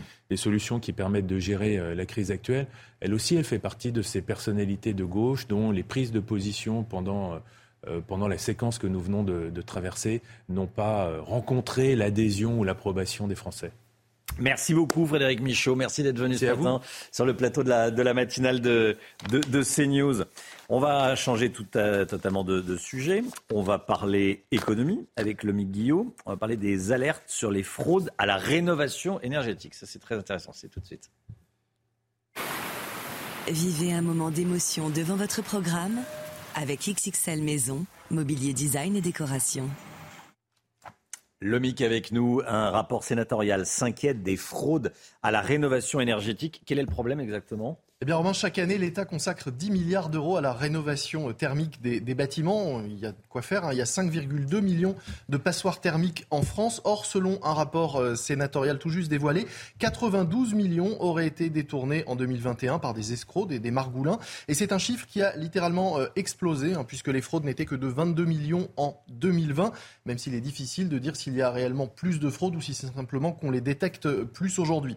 Alors, quand on parle de fraude, on parle de vrais détournements Avec des chantiers fictifs par exemple, mais aussi de malfaçons, de travaux euh, bâclés, pas adaptés euh, au logement, ou de pratiques commerciales abusives avec notamment hein, des démarchages très agressifs euh, auprès de personnes âgées. 10 000 plaintes par an arrivent auprès de la DGCCRF, la direction de la consommation et de la répression des fraudes, qui en a fait une de ses principales causes cette année. Comment agissent les escrocs? Eh bien d'abord, ils s'adaptent en permanence. Hein. c'est ce qu'on apprend. Les aides évoluent, vous le savez, euh, très régulièrement et les escrocs s'adaptent très très vite. Ensuite, je le disais, ils démarchent de façon euh, très agressive, euh, en ciblant de préférence des personnes faibles. Leur objectif, c'est de convaincre de faire des travaux très vite en échange d'aides de l'État. Mais en réalité, ce qu'ils cherchent, c'est évidemment à empocher ces aides. Ensuite, soit ils bâclent les travaux en faisant absolument n'importe quoi, ou alors même ils ne font pas du tout les travaux et disparaissent simplement après avoir empoché ces aides. Ah oui. Alors, euh, que suggèrent les sénateurs face à ces fraudeurs? Eh bien d'abord de simplifier hein, le dispositif euh, d'aide, leur complexité à ces aides et à ces dispositifs favorise en effet les escroqueries. Je vous lis un, extrait hein, du rapport sénatorial. La demande d'une aide, ma prime rénove, vire au cauchemar pour nombre de ménages en raison d'un système entièrement dématérialisé, tout se fait en ligne, et où le droit à l'erreur n'existe pas, qui peut devenir kafkaïen, écrivent les sénateurs. Les sénateurs qui suggèrent aussi de renforcer les moyens de la DGCCRF. Celle-ci ne dispose que de 2000 800 agents pour traquer toutes les fraudes. C'est 1000 de moins qu'il y a 15 ans. C'était votre programme avec XXL Maison, mobilier design et décoration. C'est News, il est 7h21. La voiture dans laquelle roulait Naël était immatriculée en Pologne. Voiture sportive immatriculée en Pologne. Pourquoi Comment ça s'explique? Pourquoi de nombreuses voitures de location sont-elles immatriculées en Pologne? On en parle dans un instant. Restez bien avec nous. À tout de suite. De plus en plus de voitures de location sont immatriculées en Pologne. La voiture sportive de Naël était d'ailleurs immatriculée en Pologne. Pourquoi autant de voitures immatriculées en Pologne, Pierre Chasseret? Eh bien, Romain, parce que la Pologne, c'est l'Eldorado de la location de voitures de luxe, plutôt sportive, principalement prisée, on va dire, allez, euh, sans stigmatiser, par des jeunes qui ont envie de transgresser un petit peu les règles. Le premier argument, c'est le prix. Alors attention, il faut savoir que quand vous louez une voiture immatriculée Pologne, vous pouvez la payer jusqu'à 5 fois moins cher sur des voitures luxueuses par rapport à la France. Évidemment, la location mensuelle, dans ce cas-là, elle est favorable et cette voiture immatriculée Pologne à la cote. Alors, avant, il y avait beaucoup de voitures immatriculées en Allemagne ou en Belgique. Oui, c'est vrai, Romain. Alors pourquoi? Eh bien, ça jusqu'à 2015. Parce qu'en 2015, eh bien, il y a eu un accord européen qui fait que maintenant, lorsque vous êtes flashé à l'étranger, au sein des pays membres, vous allez recevoir quand même le PV. L'Allemagne, la Belgique, ça fonctionne super bien. Donc il n'y a plus trop d'intérêt à aller louer ce type de véhicule dans ces pays, puisque vous êtes quasiment sûr de recevoir le PV. Et il y a peut-être, probablement, aussi une volonté de brouiller les pistes pour échapper aux sanctions C'est exactement ça. L'intérêt de la voiture en Pologne, c'est quoi? C'est qu'elle permet la sous-location.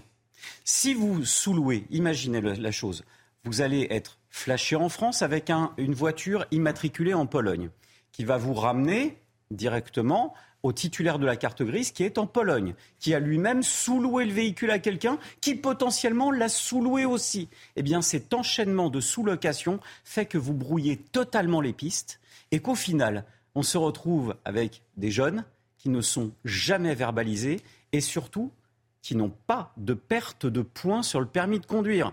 Alors si en plus vous n'avez pas le permis, comment voulez-vous véritablement qu'on contrôle au final, puisque le titulaire de l'infraction, celui qui a loué le véhicule n'est pas titulaire du permis de conduire, donc il ne peut pas perdre les points?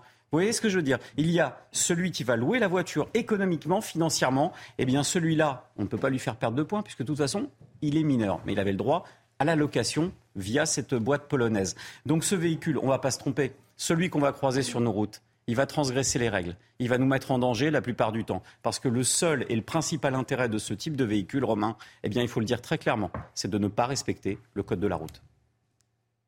Elle est bien, la Sophie. Normal, elle a regardé les chroniques auto sans se stresser avec Avatacar, les garages proches de vous. Avatacar. 7h27, le temps avec Alexandra Blanc et avant cela, la météo des plages. Regardez. Votre programme avec Rosbay Soins d'excellence pour sublimer vos cheveux. Rosebay.com Place à présent à votre météo des plages où les conditions météo redeviennent estivales. 28 degrés à Deauville ou encore à Granville. Plein soleil, pas un seul nuage à l'horizon près des côtes de la Manche. Dans l'eau, vous aurez localement 15 degrés à Perros-Guirec. Même type de conditions sur la façade ouest. 27 degrés à Noirmoutier. Plein soleil. Dans l'eau, vous aurez en moyenne entre 16 et 18 degrés. Dans le sud-ouest, le temps restera nuageux à Royan, mais il fera chaud à Arcachon avec localement 34 degrés cet après-midi. Pas un seul nuage à l'horizon. Dans l'eau, vous aurez en moyenne 22 degrés du côté de Saint-Jean-de-Luz. On attend 29 degrés à Sanary, 27 degrés à Palavas avec en prime le maintien d'excellentes conditions. C'est toujours l'été, 22 degrés à Argelès dans l'eau. Entre la côte d'Azur et la Corse, il fait chaud, 30 degrés en moyenne sur la côte d'Azur. Dans l'eau, vous aurez 22 degrés à hier ou encore 24 degrés du côté d'Antibes. Votre programme avec Rosbay, soins d'excellence pour sublimer vos cheveux. Rosbay.com Le temps, Alexandra Blanc. Regardez votre météo avec Samsonite Proxys. Légère, résistante, durable. Une nouvelle génération de bagages. Alexandra, il y a une vigilance orange dans le sud-ouest. Hein. oui, en effet, Romain. Six départements placés sous surveillance dans le sud-ouest, dont les Landes ou encore les Pyrénées-Atlantiques. On attend des orages localement assez forts en fin d'après-midi, en soirée et en cours de nuit. On va avoir de la chaleur dans le sud-ouest et donc, conséquence, les orages pourraient être localement assez forts, accompagnés de grêle. Et on pourrait également avoir beaucoup d'eau avec ces orages. Alors ce matin, le temps est calme. On retrouve seulement quelques entrées maritimes autour du golfe du Lion avec le maintien du vent d'autant. On retrouve également un temps assez brumeux euh, sur le nord de la Corse. Et puis dans l'après-midi, regardez de nouveau des orages, des orages donc bien localisés et parfois assez forts, on vous le disait, avec six départements placés sous surveillance dans le sud-ouest. Et puis on va retrouver un temps assez mitigé, assez nuageux entre le nord du massif central et le nord-est, avec peut-être localement euh, quelques petits orages. Côté température, c'est le grand écart ce matin, 10 degrés en Champagne contre 22 à Nice. Et dans l'après-midi, les températures s'envolent. Il va faire particulièrement chaud aujourd'hui, pic de chaleur 31 degrés en moyenne près des côtes de la Manche, 33 degrés à Paris, 34 à 35 degrés en allant vers le Pays Basque, donc température vraiment particulièrement élevée pour ne pas dire caniculaire dans le sud-ouest. Vous aurez 33 degrés à Grenoble ou encore à Lyon, ainsi que du côté de Marseille, la chaleur qui va d'ailleurs se maintenir ce week-end à l'occasion du début des vacances scolaires. C'était votre météo avec Samsonite Proxys. Légère, résistante, durable. Une nouvelle génération de bagages.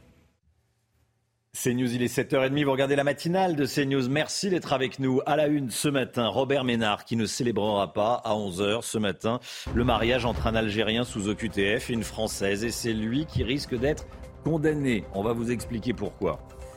À Mont-Saint-Barreul, les mises en examen des neuf personnes soupçonnées d'avoir brûlé la mairie ont été annulées. Il manquait une signature. Si vous partez en vacances en voiture, dormez bien avant, c'est capital pour votre sécurité. Il faut dormir avant pour ne pas dormir au volant. Et puis si vous ne l'avez pas encore vu, le spectacle du Roi Lion est toujours disponible à Paris, la comédie musicale adaptée du célèbre film de Disney joue les prolongations. On va y revenir avec Chloé Ronchin. A tout de suite Chloé. On vous en parlait hier matin. Le maire de Béziers, Robert Ménard, refuse de marier un homme sous OQTF. Le mariage est prévu ce matin à 11h. Oui, le futur marié est un Algérien en situation irrégulière et son épouse est une Française de 29 ans euh, sans emploi. Alors, euh, en refusant de célébrer cette union, Robert Ménard s'expose à des poursuites judiciaires. Les explications d'Adrien Spiteri. L'union doit avoir lieu ici, dans la mairie de Béziers, aujourd'hui. Mais le maire de la ville, Robert Ménard, refuse de procéder au mariage. Le futur marié fait l'objet d'une obligation de quitter le territoire français. Ce type est en situation irrégulière. En plus, comme on dit pudiquement, vous avez compris, il est connu de façon défavorable des services de police, vol avec recel et violence. C'est que ça. Et moi, je vais aller le marier. Robert Ménard suspecte un mariage blanc. Il craint que cet homme se marie uniquement pour devenir français. Dans la loi, après trois ans de mariage, l'administration ne peut obliger une personne à quitter le territoire. Après quatre ans, le ou la mariée peut demander la nationalité française. Il y a plusieurs semaines, le maire de Chalon-sur-Saône s'est retrouvé dans la même situation, mais a dû céder après des mises en garde de la justice.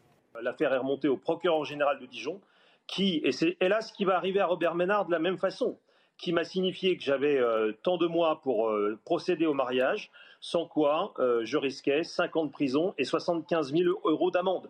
Selon le ministère de l'Intérieur, le mariage n'empêche pas l'expulsion d'une personne en situation irrégulière. C'est un vice de procédure qui fait beaucoup réagir. Les cinq personnes placées en détention provisoire après l'incendie de la mairie de Mont-Saint-Barreul dans le Nord pendant les émeutes ont été remises en liberté. Pourquoi? Eh bien, à cause euh, d'un juge qui a oublié de signer le réquisitoire introductif. Les neuf mises en examen ont également été annulées. Toutes les explications d'Adrien Spiteri. Pour ces dégradations et cet incendie commis à la mairie de Mont-Saint-Barreul en marge des émeutes, neuf personnes ont été mises en examen, cinq placées en détention provisoire. Problème il y a eu une signature manquante portant sur le réquisitoire introductif. Cela entraîne subséquemment l'annulation des mises en examen et des mesures de sûreté. La procureure de Lille évoque une erreur humaine. Conséquence, les suspects ont été remis en liberté. Cette signature manquante a fait beaucoup réagir alors qu'une partie de la classe politique appelle à plus de fermeté et une accélération des procédures. Des erreurs fréquentes selon cet avocat. Régulièrement, les juges peuvent commettre des erreurs, comme tout à chacun, et on voit qu'à cause d'une erreur de plume, d'un juge qui a oublié de signer un acte, et quel acte? Le réquisitoire introductif, euh, l'acte principal qui commence une procédure judiciaire, eh bien, c'est l'annulation de tous les actes qui sont faits en, en, exécution de la mise en examen, de la détention provisoire, et donc du coup on est obligé de tout refaire dès le début. Après ce vice de procédure, le parquet de Lille a réagi il annonce le redémarrage des phases de mise en examen des suspects.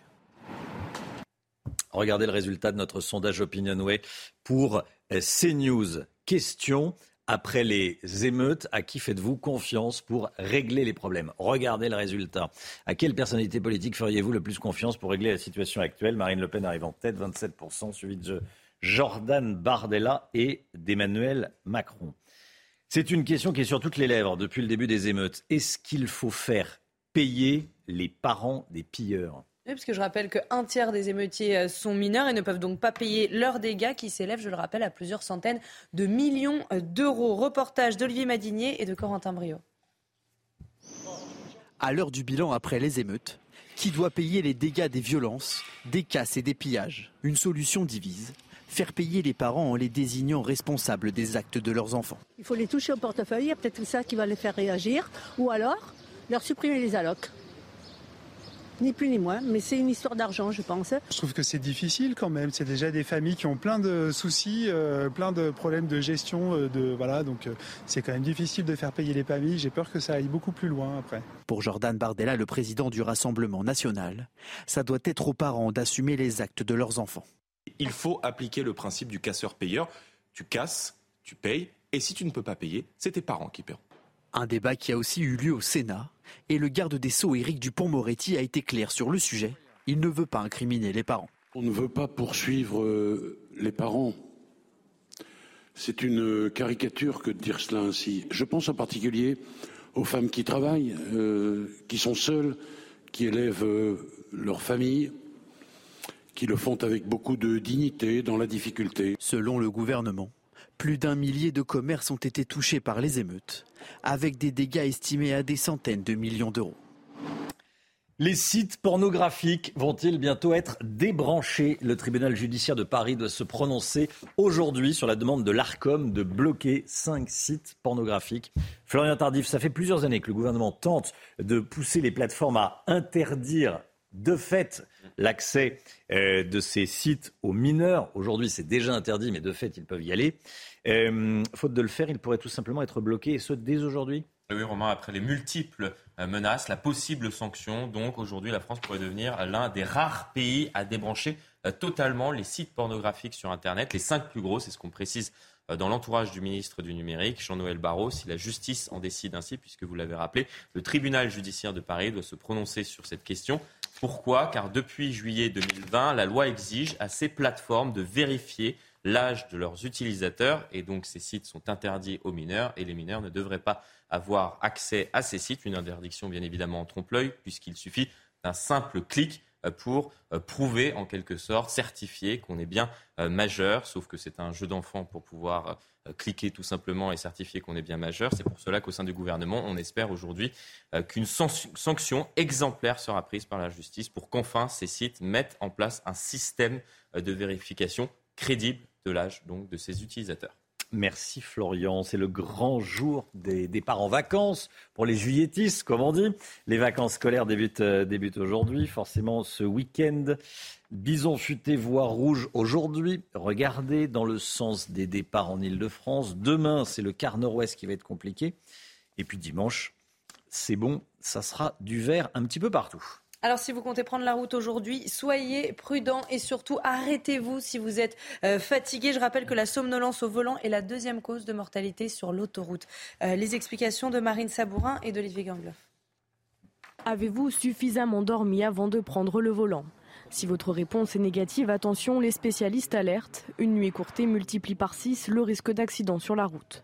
Selon une étude menée par Assurance Prévention, 24% des sujets étudiés ont un accident à cause d'un manque de sommeil. 67% d'entre eux avaient connu des pertes de vigilance quelques minutes auparavant. Pour lutter contre la somnolence, médecins et assureurs recommandent en amont de dormir environ 7h30 la nuit qui précède votre départ et de manger un repas léger facile à digérer. Une fois sur la route, s'hydrater régulièrement et baisser la température à l'intérieur du véhicule. C'est d'ailleurs des stratégies euh, assez classiques hein, de faire baisser la température pour augmenter un petit peu sa vigilance. Autre recommandation, s'arrêter toutes les deux heures, mais cela n'est pas toujours respecté. Euh, je m'arrête pas toutes les deux heures, je m'arrête pour faire le plein. J'essaye de respecter, oui, les deux heures, euh, mais si je me sens bien, j'y vais. Ça dépend de combien de chemin il me reste après entre, entre les deux heures obligatoires, entre guillemets, et l'endroit où je dois arriver. En 2021, 131 accidents mortels étaient liés à la somnolence au volant. C'est News, il est 7h39. Restez bien avec nous. Les casseurs payeurs doivent payer la note des les casseurs pilleurs.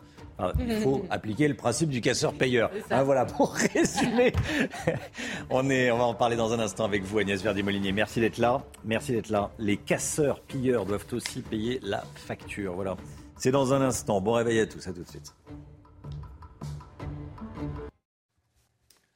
C'est News, il est 8h moins le quart. Merci d'être avec nous. Avant l'écho, on va parler des casseurs qui doivent payer avec Agnès Verdier-Molinier. Mais tout d'abord, le point info avec Chana Lousteau. 62% des Français ne font confiance à aucun politique pour gérer les émeutes. C'est le résultat d'un sondage Opinionway pour CNews. Juste derrière arrive Marine Le Pen, approuvée par 27% des Français, suivi de Jordan Bardella. Jugement sévère pour le président de la République qui se retrouve à la quatrième place. Un hommage national sera rendu aujourd'hui à Léon Gauthier. Il était le dernier survivant du débarquement de Normandie et membre du commando Keffer. Ce bataillon de 177 fusiliers marins avait débarqué sur les côtes normandes en 1944. Une cérémonie sera présidée par Emmanuel Macron devant le monument dédié au commando numéro 4 à Ouistreham. Et puis la contre-offensive ukrainienne n'est pas rapide, mais nous avançons. Ce sont les mots de Volodymyr Zelensky hier soir. Le président ukrainien est actuellement à Prague pour discuter de son adhésion à l'OTAN. Et selon lui, les Ukrainiens ne reculent pas, contrairement aux Russes. Volodymyr Zelensky qui est attendu aujourd'hui à Istanbul où il va rencontrer le président Erdogan. Vivez un moment d'émotion devant votre programme avec XXL Maison, mobilier design et décoration.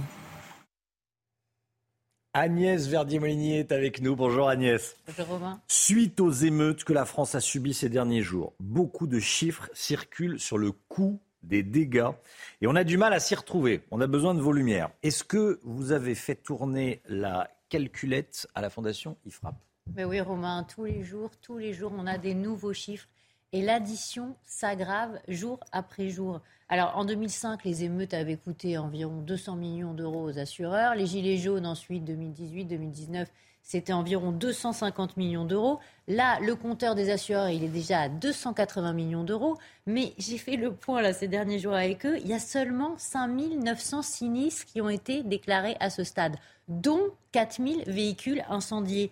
Alors que Gérald Darmanin, au Sénat, dans son audition, a dit qu'il y avait 12 000 véhicules incendiés, 2500 bâtiments incendiés, 1000, euh, pardon, 105 mairies incendiées ou dégradées, 168 écoles attaquées. Donc ça veut dire qu'on n'a qu'un tiers de l'ensemble des dommages qui ont été véritablement déclarés aux assureurs. Ça veut dire que la note potentiellement pour les assureurs, elle peut être deux ou trois fois plus élevée.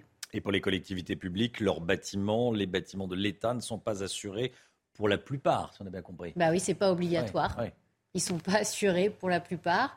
On l'avait vu pour les Gilets jaunes, il y avait 30 millions d'euros à l'époque de coûts, une partie prise en charge par l'État, parce que finalement c'est l'État qui en dernier ressort est civilement responsable quand il y a des dégâts commis par des attroupements armés ou non. Ça veut dire que les collectivités se retournent vers l'État. Et là aussi, on peut se dire qu'on ne sait pas encore combien ça va coûter. Oui. Euh, au final, ça va nous coûter beaucoup d'argent public, non?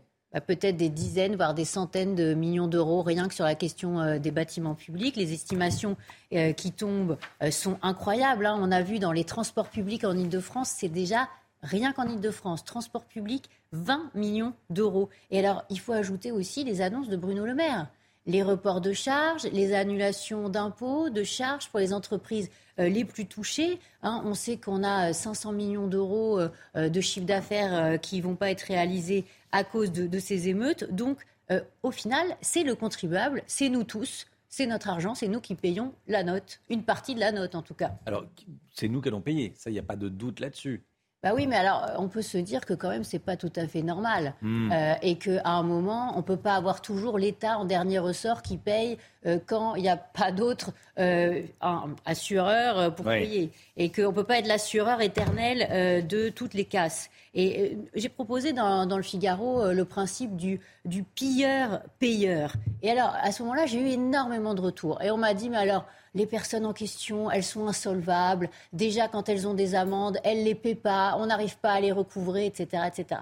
j'ai regardé ce qui se passe dans les autres pays. Finalement, par exemple, au Royaume-Uni, quand vous avez une famille qui a un comportement antisocial, et là on peut dire que c'est clairement euh, antisocial, on, on, sanctionne ces aides sociales, et alors là ils vont vers un programme qui est un programme pour euh, euh, lutter contre la délinquance juvénile, contre les comportements antisociaux, remettre les adultes euh, sur le chemin euh, du travail. Et c'est très intéressant parce qu'on pourrait s'inspirer de ça et se dire qu'une partie des aides sociales qui seraient plus touchées, parce que les aides sociales baissent à ce moment-là, eh bien, ça irait dans la reconstruction des médiathèques, des salles de sport, etc. Bien sûr, on ne peut pas attendre pour les mairies, pour les écoles et tout, mais, mais il faudrait des symboles pour montrer que finalement l'argent public il tombe pas du ciel. Voilà, c'est pas gratuit tout ça. Et qu'à un moment, il y a des droits, mais il y a aussi des devoirs.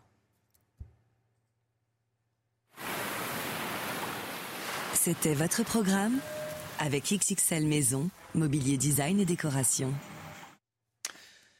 Derrière les émeutes, le tabou de l'immigration, c'est le titre de l'édito de Paul Sugy à suivre juste après la petite pause publicitaire. À tout de suite.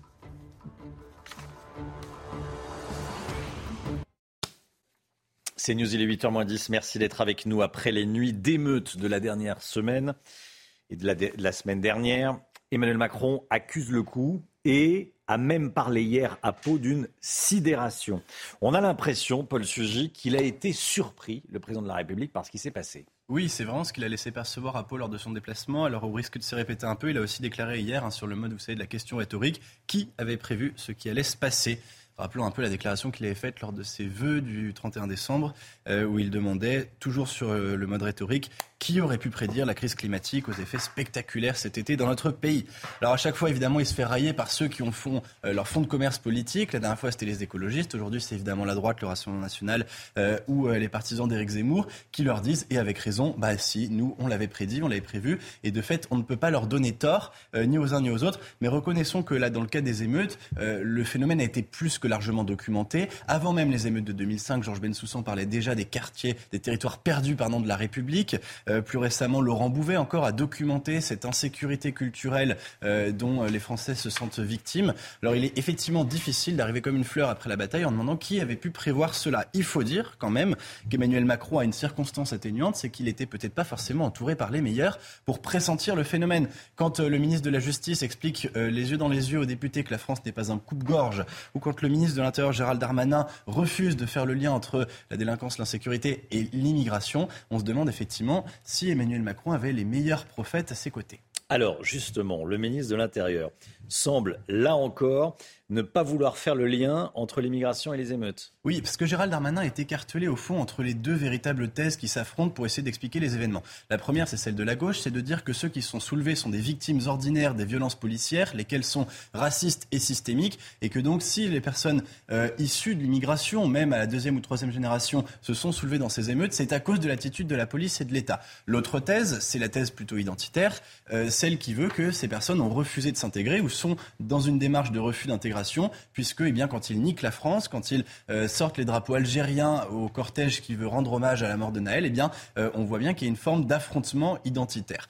Alors, Gérald Darmanin refuse l'une et l'autre de ces deux thèses et du coup, il en est réduit à devoir bredouiller sans parfaitement pouvoir expliquer le phénomène. Quand il mentionne les prénoms Kevin et Mathéo pour dire qu'il y avait des émeutiers qui s'appelaient ainsi, bah, il tente de relativiser, voire de nier le fait que ces émeutes euh, sont malgré tout liées à un refus d'intégration, à un sentiment anti-français et qui s'est exprimé, on l'a vu à l'instant avec Agnès, à travers notamment les dégradations portées contre les édifices publics qui représentent tous d'une manière ou d'une autre le mode de vie français, le fait de vivre en République. Certains, comme Marion Maréchal, dans une tribune la semaine dernière, parlent de leur côté de guerre civile.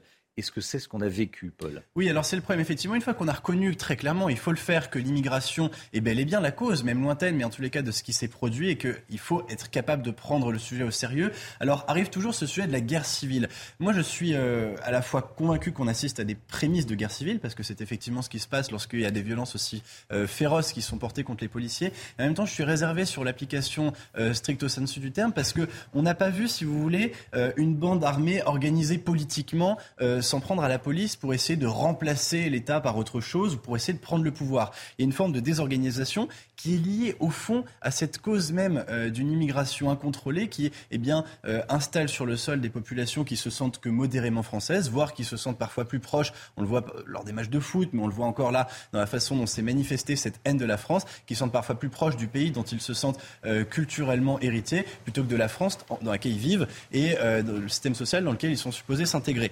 Donc finalement, on n'est même pas toujours certain d'avoir affaire aux citoyens d'un même État, ce qui est quand même le propre d'une guerre civile où ce sont les citoyens d'un même État qui s'affrontent entre eux. C'est pour ça que je pense que le terme est parfois un peu inapproprié parce qu'il ne permet pas de voir qu'au fond, on a affaire certes à des Français, mais des Français qui s'excluent d'eux-mêmes de la communauté nationale. Paul Sugy avec nous. Merci beaucoup, Paul. 7h55, tiens, soyez là, 8h15, dans 20 minutes. Maintenant, Nicolas Dupont-Aignan sera l'invité de la matinale. Nicolas Dupont-Aignan, président de Debout la France, qui va prendre la, parole après ces, émeutes. Quel est son point de vue euh, sur ce lien entre euh, immigration, identité française, émeutes On va en parler avec Nicolas Dupont-Aignan à 8h15. On part au spectacle? Oui, la culture avec Chloé Rochon. Bonjour Chloé, Bonjour, journaliste culture de CNews.fr. Alors ce matin, vous nous parlez de la comédie musicale du Roi Lion, évidemment inspirée du célèbre film de Disney. Et pour ceux qui ne l'ont pas encore vu, ou même ceux qui aimeraient le revoir, Paris joue les prolongations. Oui, au théâtre Mogador. hein, et si vous n'avez pas encore eu la chance de le voir, sachez que le spectacle a été prolongé jusqu'au 23 juillet. Voilà, vous avez donc euh, encore quelques jours pour réserver. Je rappelle que cette comédie musicale est née euh, à Broadway il y a plus de 25 ans et depuis, c'est devenu l'un des plus gros succès de l'histoire. hein. La mise en scène euh, est spectaculaire. hein. Sur scène, les comédiens donnent vie à plus de 200 marionnettes et c'est un enchantement pour les yeux et pour les oreilles également, puisqu'il faut savoir que toutes les musiques sont jouées euh, en live par un orchestre. Elles sont interprétées en français et les voix sont sublimes. Regardez. Je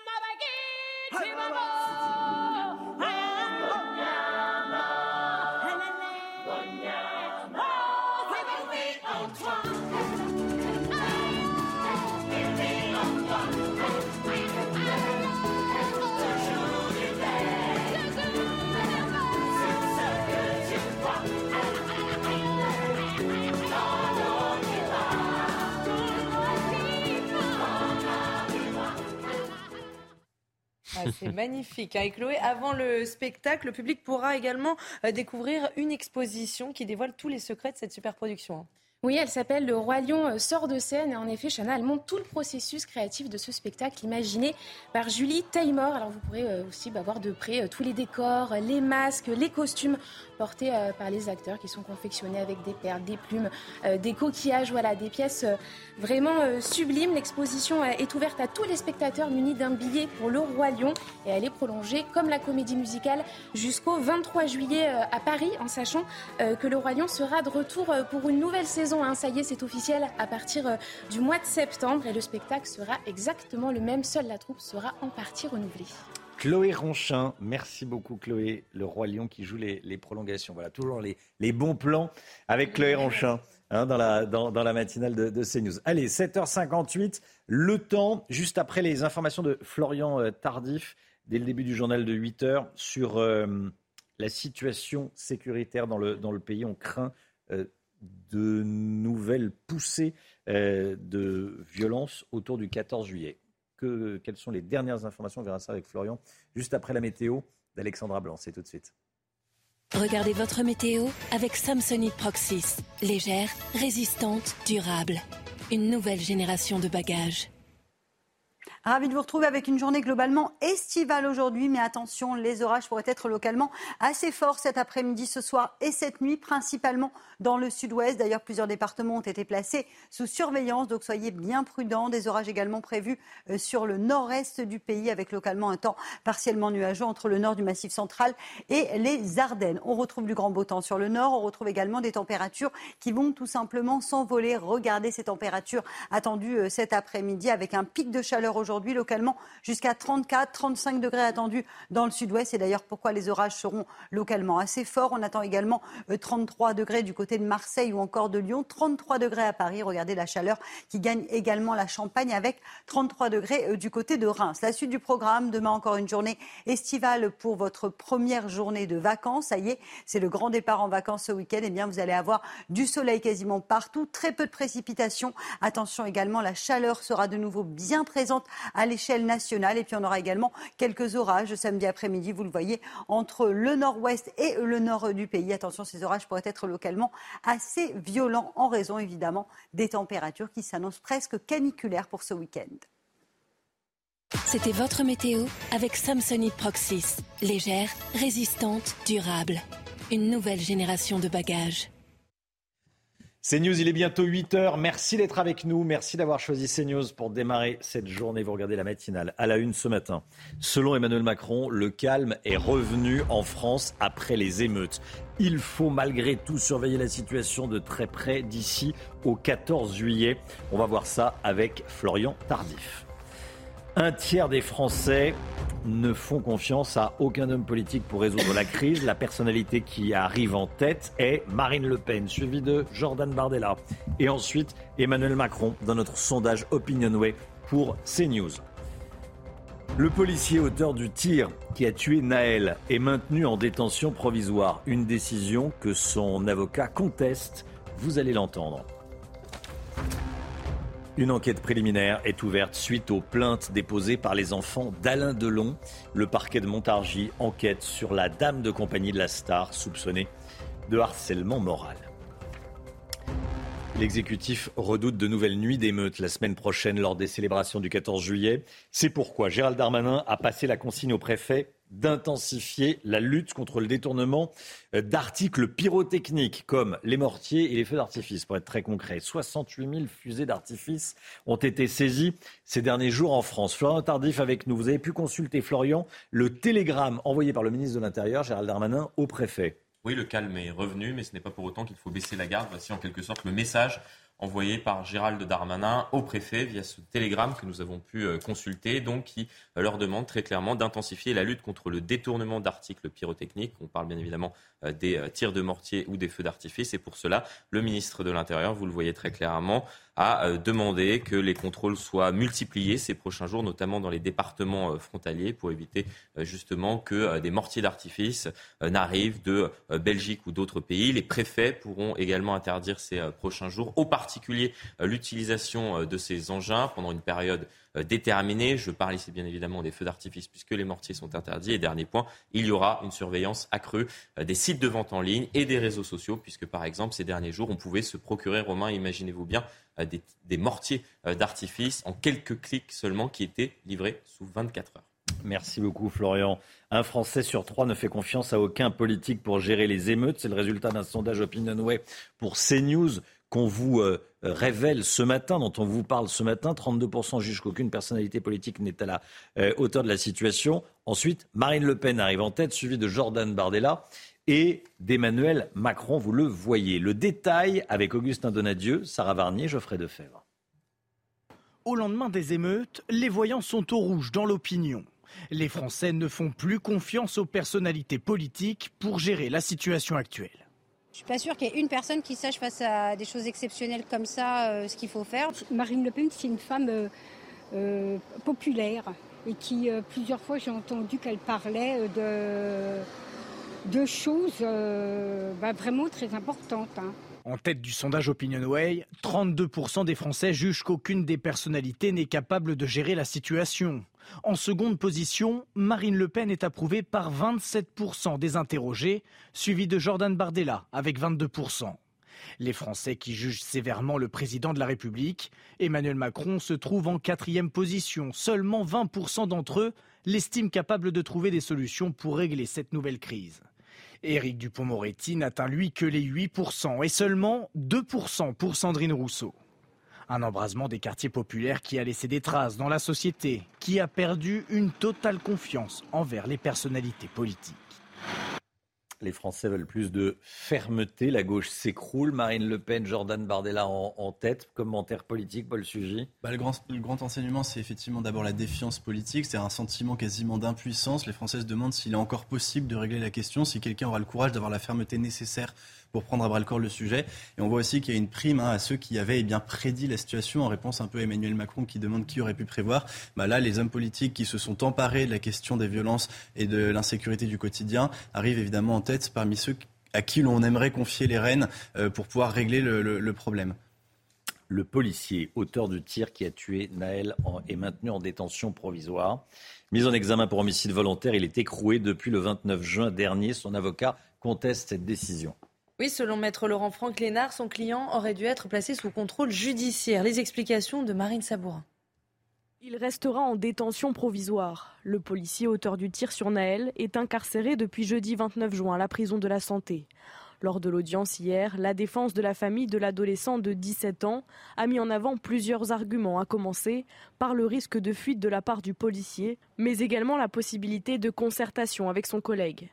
Une décision prise par la Chambre de l'instruction de la Cour d'appel de Versailles est jugée incompréhensible selon son avocat. Mon client est présumé innocent, il a le droit à la liberté parce que c'est le principe.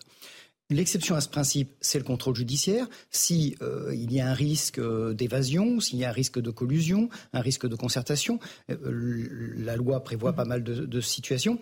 Et si le contrôle judiciaire ne suffit pas, c'est la détention provisoire. Mais la détention provisoire doit rester exceptionnelle. Dans le placement en détention provisoire de son client, l'avocat voit une décision visant à éteindre l'incendie social. Dans ce pays encore, nous avons un droit et que le droit il est exercé par les magistrats et c'est le juge qui juge. C'est pas la presse, c'est pas le politicien, c'est pas le président de la République qui juge d'un acte, c'est le juge.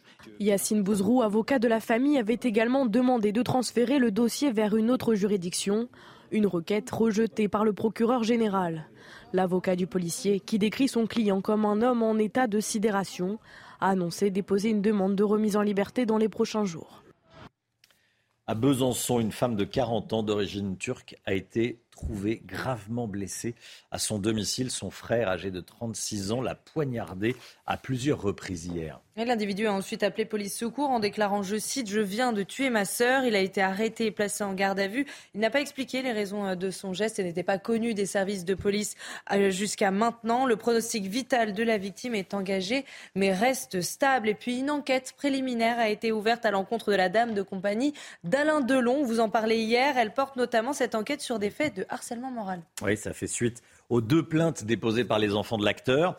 Hiromi Rollin n'a toujours pas pris la parole depuis le début de cette affaire, affaire Alain Delon. Le détail avec Corentin Brio. Peut-être le début d'un feuilleton judiciaire. Le parquet de Montargis a décidé d'ouvrir une enquête préliminaire après les deux plaintes déposées par la famille Delon à l'encontre de Hiromi Rollin, qualifiée de femme de compagnie d'Alain Delon. Une première plainte est déposée le 3 juillet dernier par la famille de l'acteur pour des faits qualifiés de harcèlement moral, violence sur personnes vulnérables, abus de faiblesse et acte de cruauté envers un animal. Une seconde plainte est déposée le lendemain, cette fois-ci par son fils, Anthony Delon, pour des chefs de harcèlement moral, détournement des correspondances et maltraitance animale. Pour ceux qui suivent de près la star âgée de 87 ans, il est primordial d'attendre le témoignage d'Iromi Rollin avant d'envisager plus d'hypothèses. Qu'est-ce qui s'est passé exactement avec cette dame qu'il a choisi de faire venir auprès de lui euh, Ça, ça reste un mystère. C'est pour ça que j'insiste quand même. Attendons aussi euh, la version de, cette dame, sachant que Delon peut se montrer aussi parfois euh, méprisant, violent. Selon les proches du comédien, Hiromi Rollin aurait commencé à exercer son emprise en 2019, juste après l'AVC de l'acteur. Les conséquences du séisme de magnitude 5,8 qui a frappé l'ouest de la France le mois dernier, plusieurs habitants ont tout perdu et sont obligés de dormir dans des caravanes. Et on est allé dans le petit village de la Laigne où un couple de plus de 90 ans, de près de 90 ans, s'est installé dans son jardin. Reportage signé Michael Chailloux. Depuis le 16 juin, date du séisme, ils n'ont accès qu'à une seule pièce de leur maison, la cuisine. Partout ailleurs, c'était interdit. L'habitation en pierre est totalement lézardée et classée noire par les autorités, c'est-à-dire inhabitable. Chaque soir, le couple d'anciens agriculteurs de 87 et 89 ans regagne la cour de leur ferme. Notre nouveau logement. Dans 8 mois, il y aura 90 ans que je vis ici. Voilà. Vous ne vouliez pas partir Ben non. La Laigne, village fantôme, sur 250 maisons, une centaine sont inhabitables. Avec la crise du logement dans une région touristique, il y a très peu de maisons disponibles. On voit de plus en plus de caravanes installées dans les jardins ou des mobilhomes, comme ici, chez le boulanger du village. Ce sera dur de voir, notre maison euh, démolie, mais bon, on sera là pour euh, superviser les travaux. À ce jour, euh, aucune aide, aucune aide nous, nous a été accordée pour pour une avance de trésorerie, rien du tout. Parce qu'ils attendent le décret de catastrophe naturelle qui n'est toujours pas tombé. L'étape camping peut donc durer, ce que craint le fils du couple d'anciens agriculteurs. Il va leur falloir euh, subir au moins deux ou trois années de caravane avant de pouvoir réintégrer leur maison. Ils n'en ont pas conscience et je leur dis pas de trop. Avant que tous les travaux puissent se faire, euh, il va falloir beaucoup de temps. À la Laigne, la terre continue de trembler. Une petite secousse de magnitude 2,1 a encore été enregistrée ce jeudi matin. C'est News, il est 8h09. Merci d'être avec nous. Dans un instant, Nicolas Dupont-Aignan, invité de la matinale. À tout de suite. C'est News, il est 8h15. Merci d'être avec nous. Dans un instant, on sera avec Nicolas Dupont-Aignan, député de l'Essonne et président de Debout la France. Mais tout d'abord, le point sur l'info, tout ce qu'il faut savoir dans l'actualité. Chana Lousteau.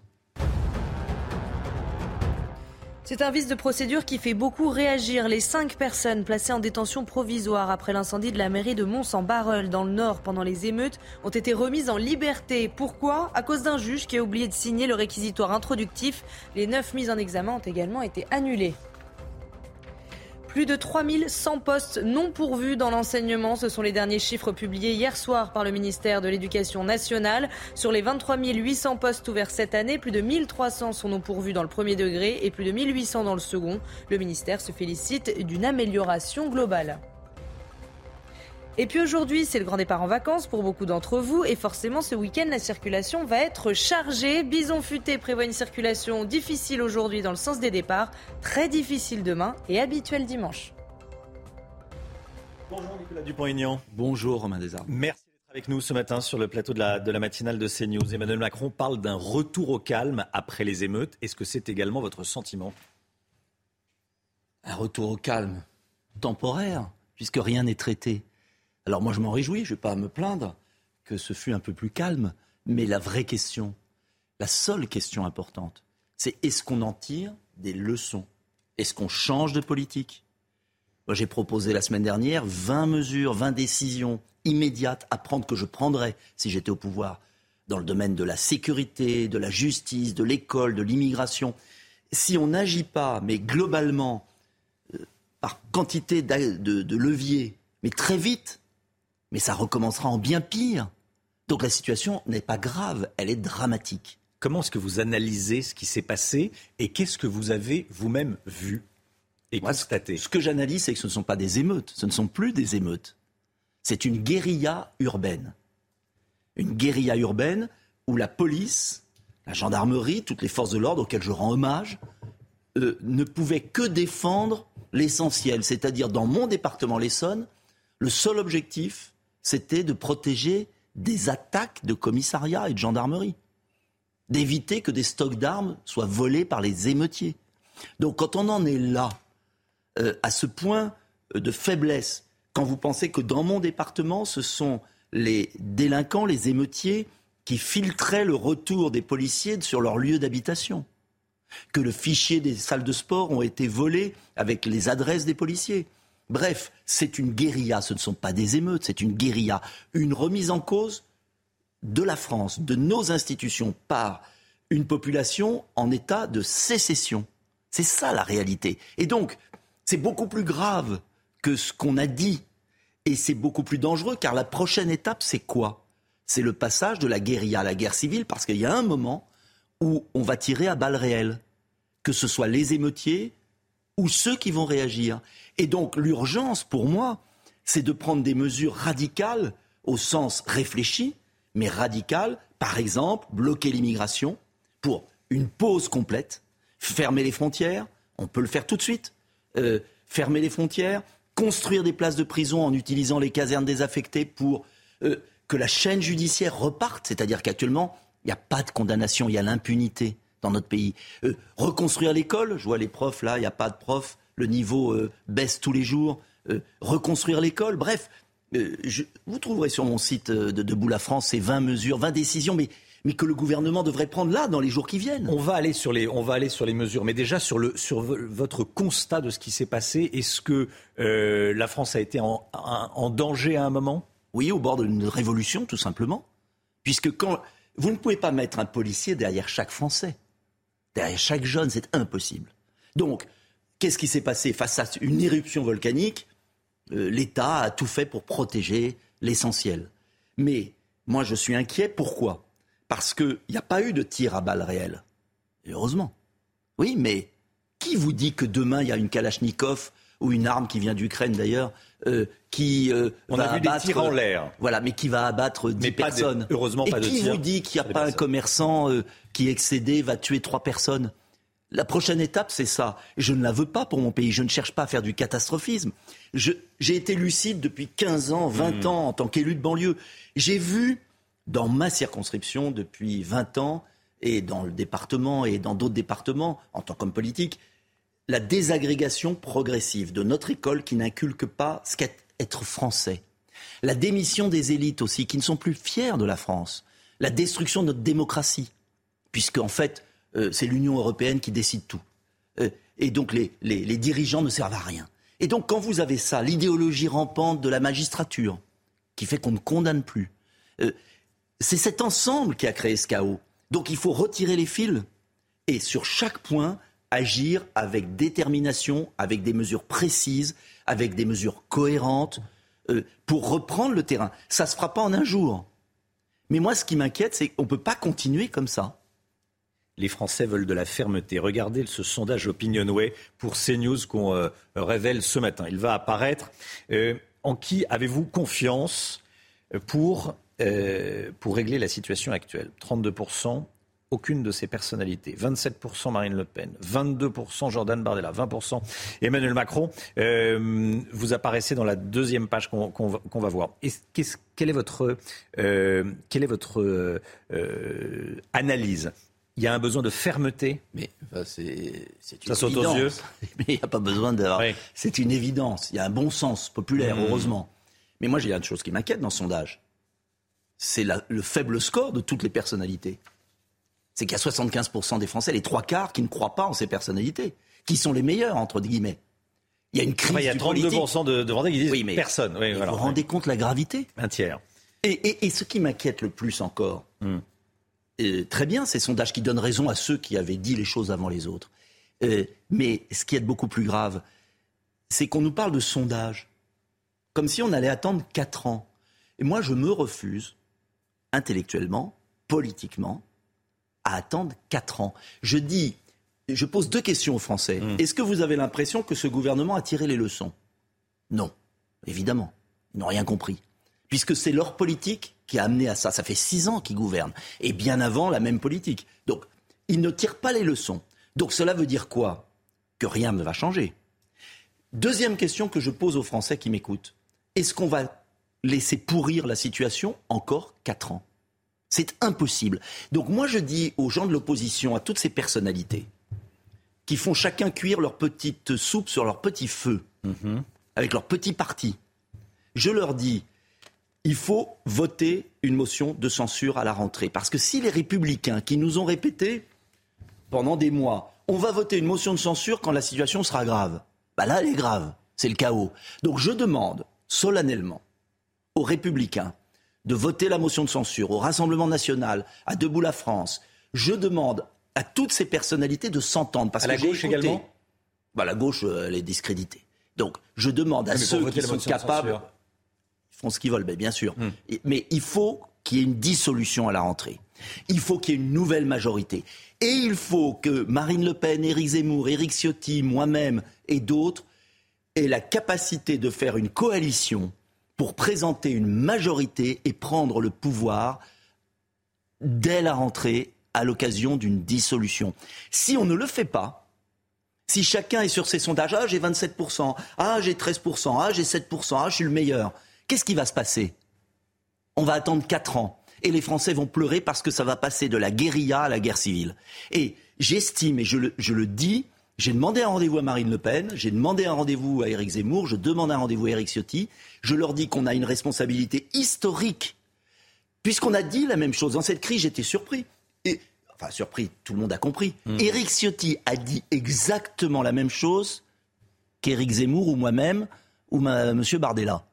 Et alors, on va continuer les petits jeux pendant quatre ans et laisser la France crever J'appelle à la responsabilité des leaders politiques qui signent comprennent Et à l'union des droites. Mais à l'union des Français, des hmm. patriotes. Ça va au-delà de la droite. Hmm. Des patriotes. Si ceux qui sont en tête de ce sondage ne sont pas capables de s'unir dès maintenant et de voter une motion de censure pour prendre leurs responsabilités, ça veut dire que tout leur cinéma, tout leur discours ne valent rien. Et que dans un an, deux ans, trois ans, ces sondages seront bien pires. Vous appeliez euh, tout à l'heure à euh, un moratoire sur l'immigration. Quel est le rôle de l'immigration dans ce qui s'est passé? Il est clé. Parce que notre pays n'a pas les moyens d'accueillir 500 000 personnes légales par an, sans compter les dizaines de milliers de clandestins. Ça fait des années que je le répète. C'est la ville de Paris, tous les quinquennats, qui arrivent sur notre sol, avec une école qui n'intègre pas, avec une économie ubérisée de petits boulots euh, et avec une justice qui ne punit pas. Vous savez, ce sont les quatre points cardinaux de l'action que je propose.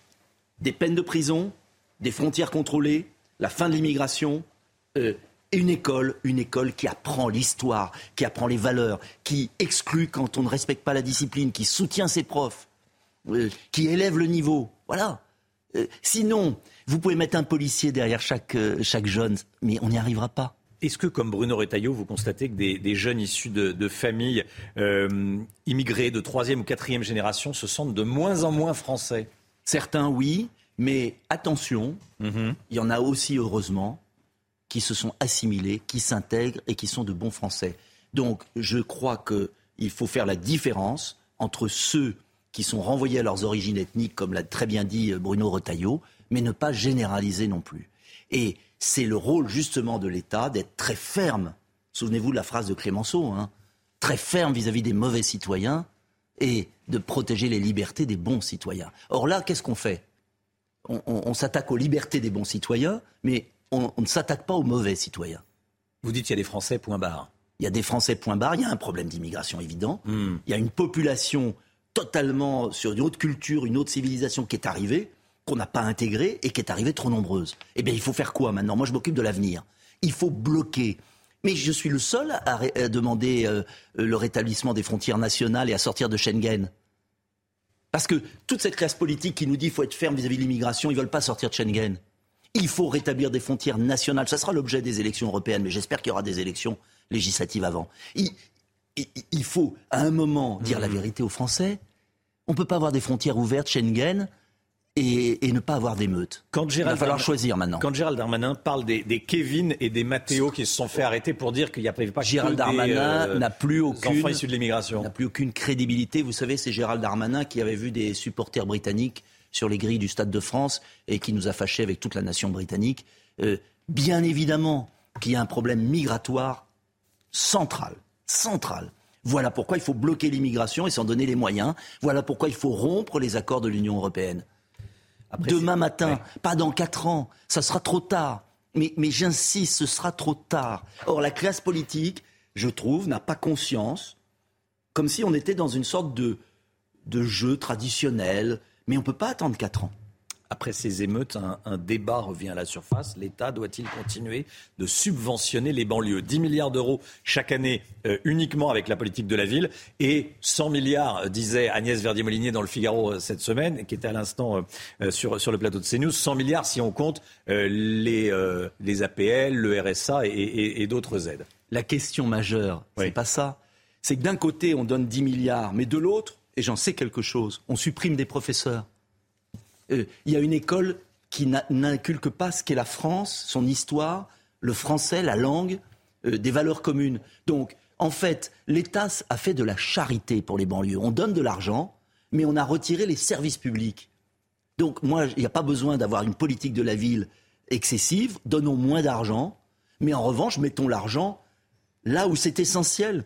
La police, la gendarmerie, la justice, vous savez que nous sommes un des pays qui n'a pas construit les places de prison nécessaires. Euh, euh, j'avais proposé à la présidentielle 40 000 places de prison, c'est l'évidence. On m'a rionné en disant euh, Emmanuel Macron en avait hmm. promis 15 000. Vous savez combien il en a fait? 2000. Quelques milliers. Il n'y a pas de chaîne judiciaire. Il faut rétablir la dissuasion de la peine. Il n'y a pas de sécurité publique possible, de paix civile, si on libère les délinquants et qui ne sont jamais condamnés. Enfin, j'ai l'impression de dire des choses tellement évidentes, mais qui ne sont pas faites. Quel est votre euh, point de vue sur le rôle de la France insoumise, qui et notamment de Jean-Luc Mélenchon, qui n'a pas voulu appeler au calme au tout début des émeutes? L'incendiaire, il a contribué, il s'est décrédibilisé.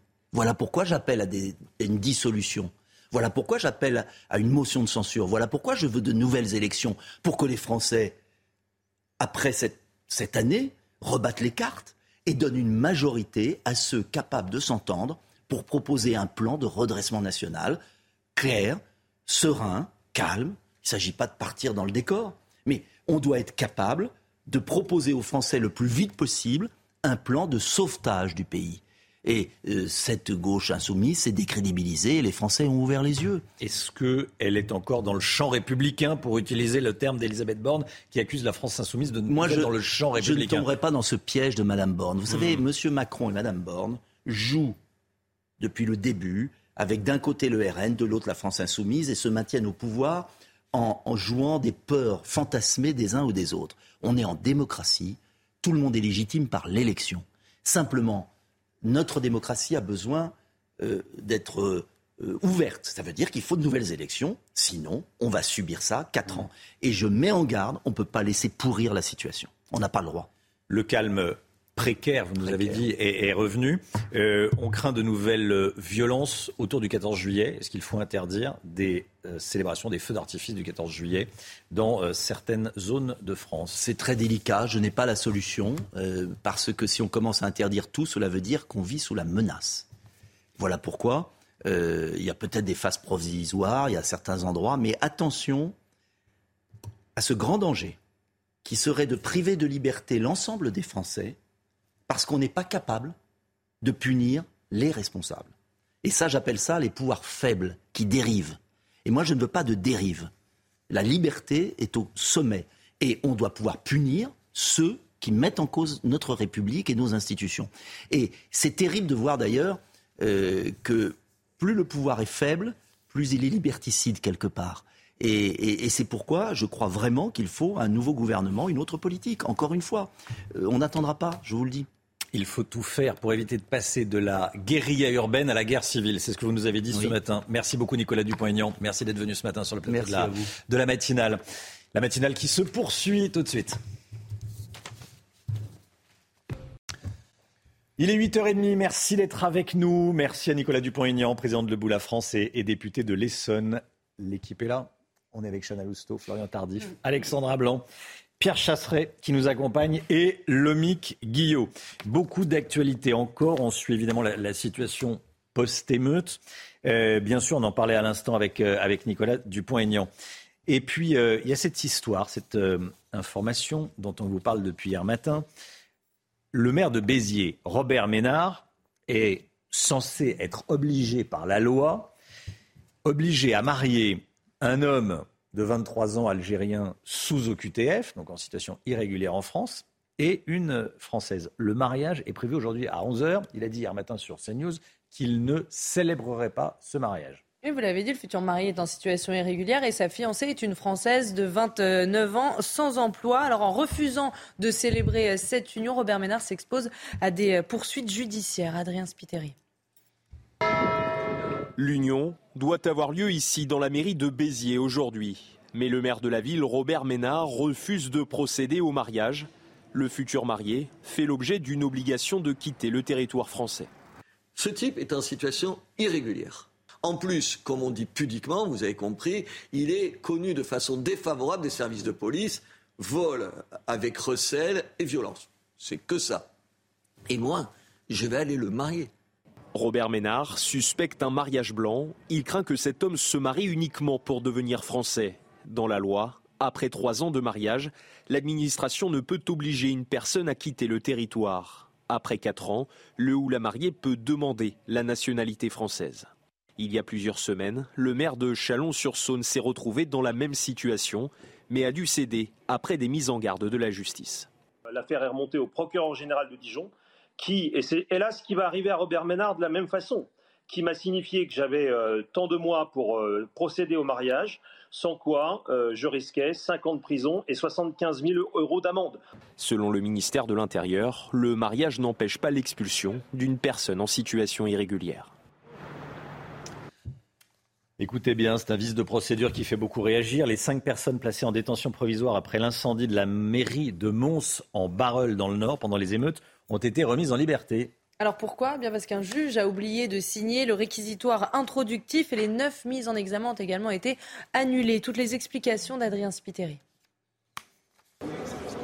Pour ces dégradations, et cet incendie commis à la mairie de Mons-en-Barreul en marge des émeutes, neuf personnes ont été mises en examen, cinq placées en détention provisoire. Problème il y a eu une signature manquante portant sur le réquisitoire introductif. Cela entraîne subséquemment l'annulation des mises en examen et des mesures de sûreté.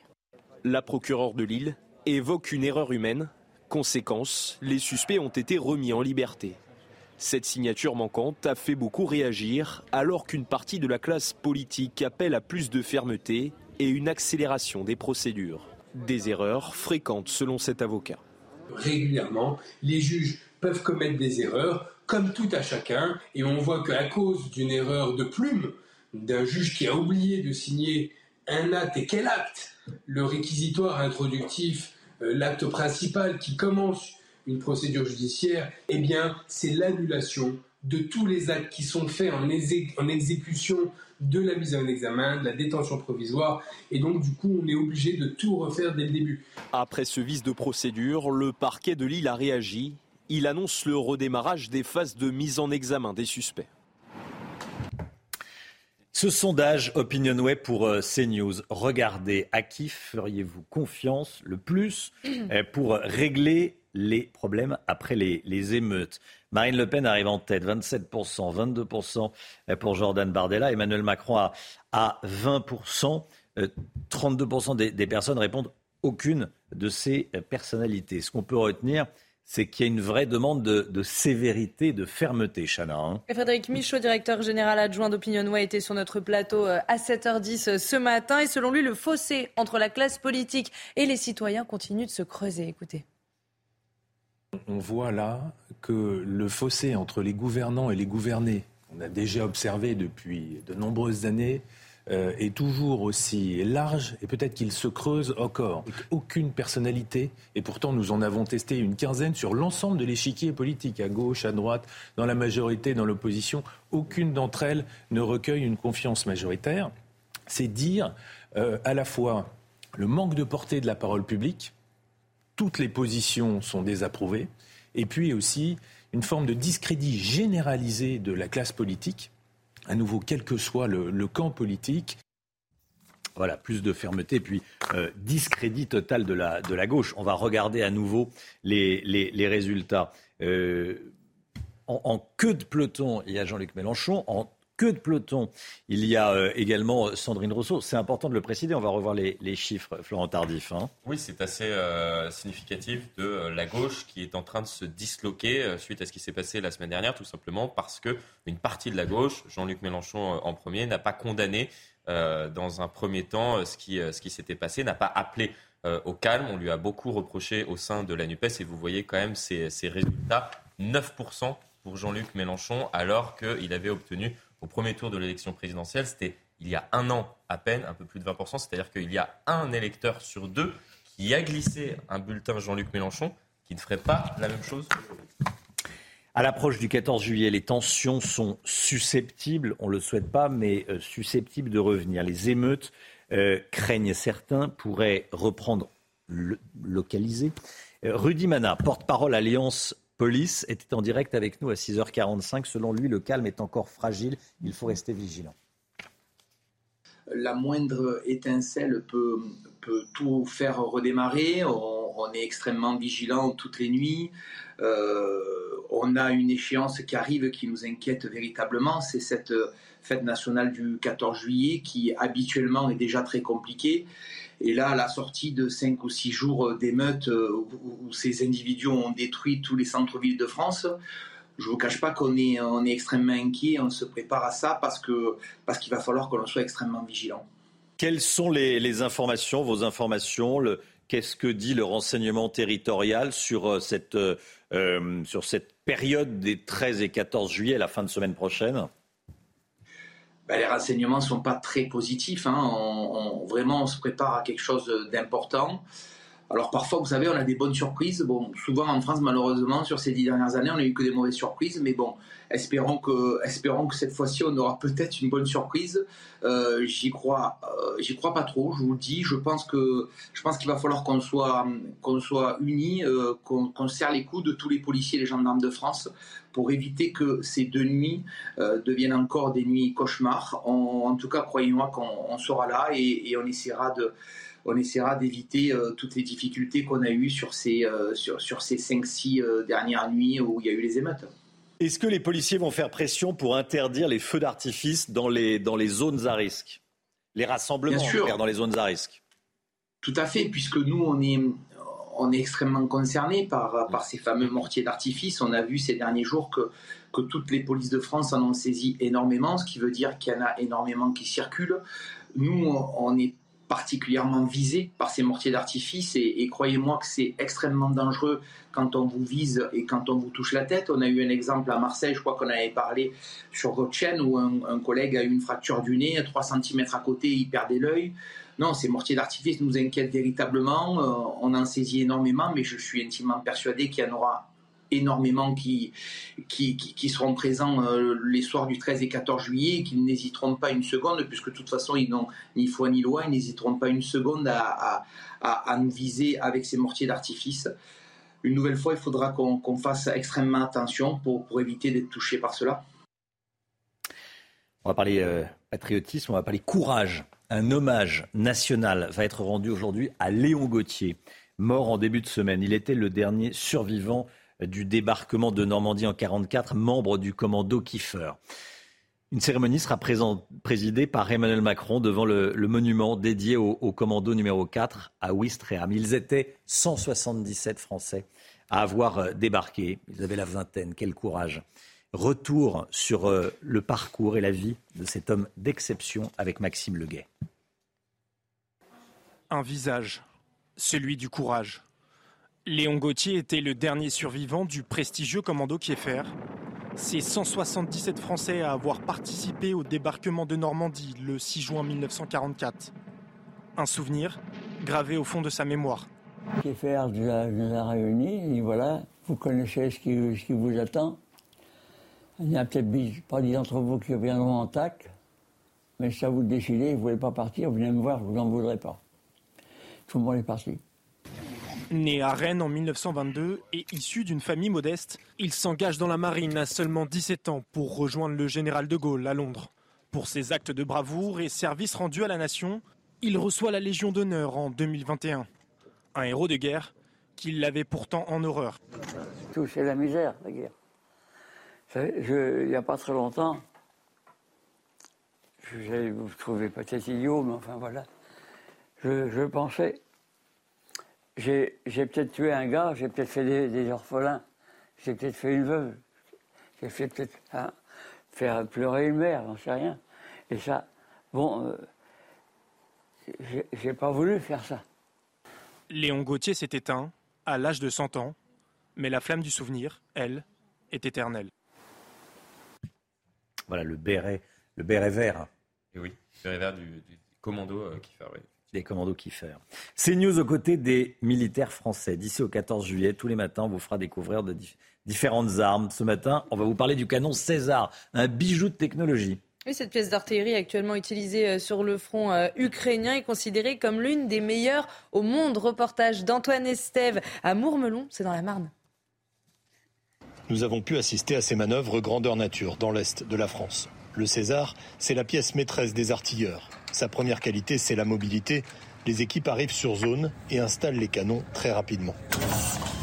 Feu Pour économiser les munitions, les charges ne sont pas tirées sur les exercices. Seul le pointage est effectué et tout le processus de mise à feu. Le canon tire jusqu'à 6 obus à la minute. Feu Mon pointeur met la charge dans le canon, il ferme la culasse et on est prêt au tir. En moins d'une minute, on est prêt à tirer six coups. Le César, c'est aussi une puissance de feu exceptionnelle avec une distance de tir de 40 km pour une précision de quelques mètres sur la cible. On ne se dévoile que sur les séquences de tir qui sont assez fugaces pour ensuite euh, rejoindre des positions euh, de sauvegarde de sorte de ne pas se euh, prendre un tir de contre-batterie. Ces entraînements sont fréquents, les équipes travaillent chaque geste pour gagner quelques secondes sur les séquences de tir. Dans l'armée de terre, on aime bien driller, c'est-à-dire faire une répétition euh, systématique euh, de certains gestes de manière à acquérir cette aisance et cette fluidité qui nous permet d'être rapide, notamment pour la mise en batterie. La France a doublé sa production de canons César cette année. Feu une dizaine de pays en ont déjà commandé depuis sa sortie en 2004 et ces derniers mois, une trentaine de pièces sont déjà parties en Ukraine. Voilà un reportage euh, chaque jour dans la matinale, puis sur CNews d'ici euh, jusqu'au 14 juillet. Euh, cette information que vous nous donniez à 7h25, on va, on va y revenir avec vous, Pierre Chasseret. De plus en plus de voitures de location sont immatriculées en Pologne. On l'a remarqué sur les, sur les routes. La voiture sportive dans laquelle roulait Naël était d'ailleurs immatriculée en Pologne. Euh, Quelles en sont les raisons? Pourquoi est-ce qu'il y a de, plus en plus de voitures de location immatriculées en Pologne, Pierre Chasseret? Bah, La première raison, Romain, c'est le prix. Alors ça explique pas tout. Certes, on va la payer beaucoup moins cher, cette voiture de location polonaise, mais on va pas se voiler la face. Ceux qui utilisent ces voitures de location polonaises, c'est pour un principe simple. La Pologne autorise la sous-location. C'est-à-dire que vous pouvez sous-louer votre véhicule et le re-sous-louer à nouveau, ce qui fait qu'on brouille les pistes. Et à force de brouiller les pistes, on ne sait plus qui est au volant et qui conduit le véhicule. Conséquence directe, elle est évidente, pas de perte de points sur le permis de conduire et grosse difficulté, malgré les accords européens de 2015, de faire payer l'amende à l'extérieur du pays d'origine du véhicule, c'est-à-dire à, l'extérieur de la Pologne, lorsqu'il circule en France. La réalité, c'est quoi? C'est que ces voitures, globalement, lorsque quelqu'un loue une voiture polonaise, la raison est évidente, c'est pour ne pas respecter le code de la route. Pierre Chasseret avec nous à à propos de voitures et de routes, tiens, c'est un jour de départ en vacances. Regardez les couleurs que nous prévoit Bison Futé sur la route. Ma sans surprise, la circulation va être chargée ce eh week-end. Romain, regardez dans le sens des départs, la circulation sera euh, difficile aujourd'hui, très difficile demain, avant de redevenir habituelle dimanche. La sécheresse et les restrictions d'eau qui s'étendent en France, le manque d'eau ne concerne plus uniquement le sud de l'Hexagone. Non, en Eure-et-Loire, le département a dû également mettre des mesures en place pour limiter sa consommation. Les informations de Thibault Marcheteau. Olivier habite près de Chartres en Eure-et-Loire et depuis quelques jours, il est impossible pour lui d'arroser ses plantes et de remplir sa piscine. Pour lui, aucun problème, c'est même lui qui a pris les devants. On suit les restrictions d'eau, mais on le fait par nous-mêmes. Là, on n'a pas attendu effectivement que qu'on ait une recommandation de la préfecture euh, ou un, arrêté de la préfecture pour le faire. On l'a fait de nous-mêmes. Euh, on ne cherche pas à arroser effectivement euh, les pelouses, c'est vraiment gaspiller de l'eau. La quantité d'eau dans le département baisse très rapidement, dû en partie à un hiver très sec. En l'espace d'une semaine, plusieurs zones ont dépassé le niveau de crise maximale. Madame le préfet de loire a dû signer des arrêtés pour limiter sa consommation. Concrètement, par exemple, c'est euh, pour euh, l'ensemble des particuliers l'interdiction d'arroser les pelouses, euh, d'arroser tout ce qui n'est pas denrées alimentaires, c'est-à-dire potager. Et encore, les potagers, quand on est en crise, c'est avec des conditions horaires assez importantes. Et pour les particuliers, évidemment, c'est l'interdiction totale de remplir sa piscine. Si la pluie est attendue ce week-end dans le secteur, le manque est tel que les restrictions pourraient durer plusieurs semaines. CNews 8h48, Brigitte Millot, vous la retrouvez demain à partir de 10h comme tous les samedis. Bonjour docteur Millot, BDM, demain il sera question du mal des transports. On parlait il y a quelques instants des, départs en, vacances. Brigitte qui vous donnera des conseils pour éviter le mal des transports. Voilà, certains débutent leurs vacances aujourd'hui. Lundi, ça sera Olivier Benkemoun eh, pour, euh, pour la matinale.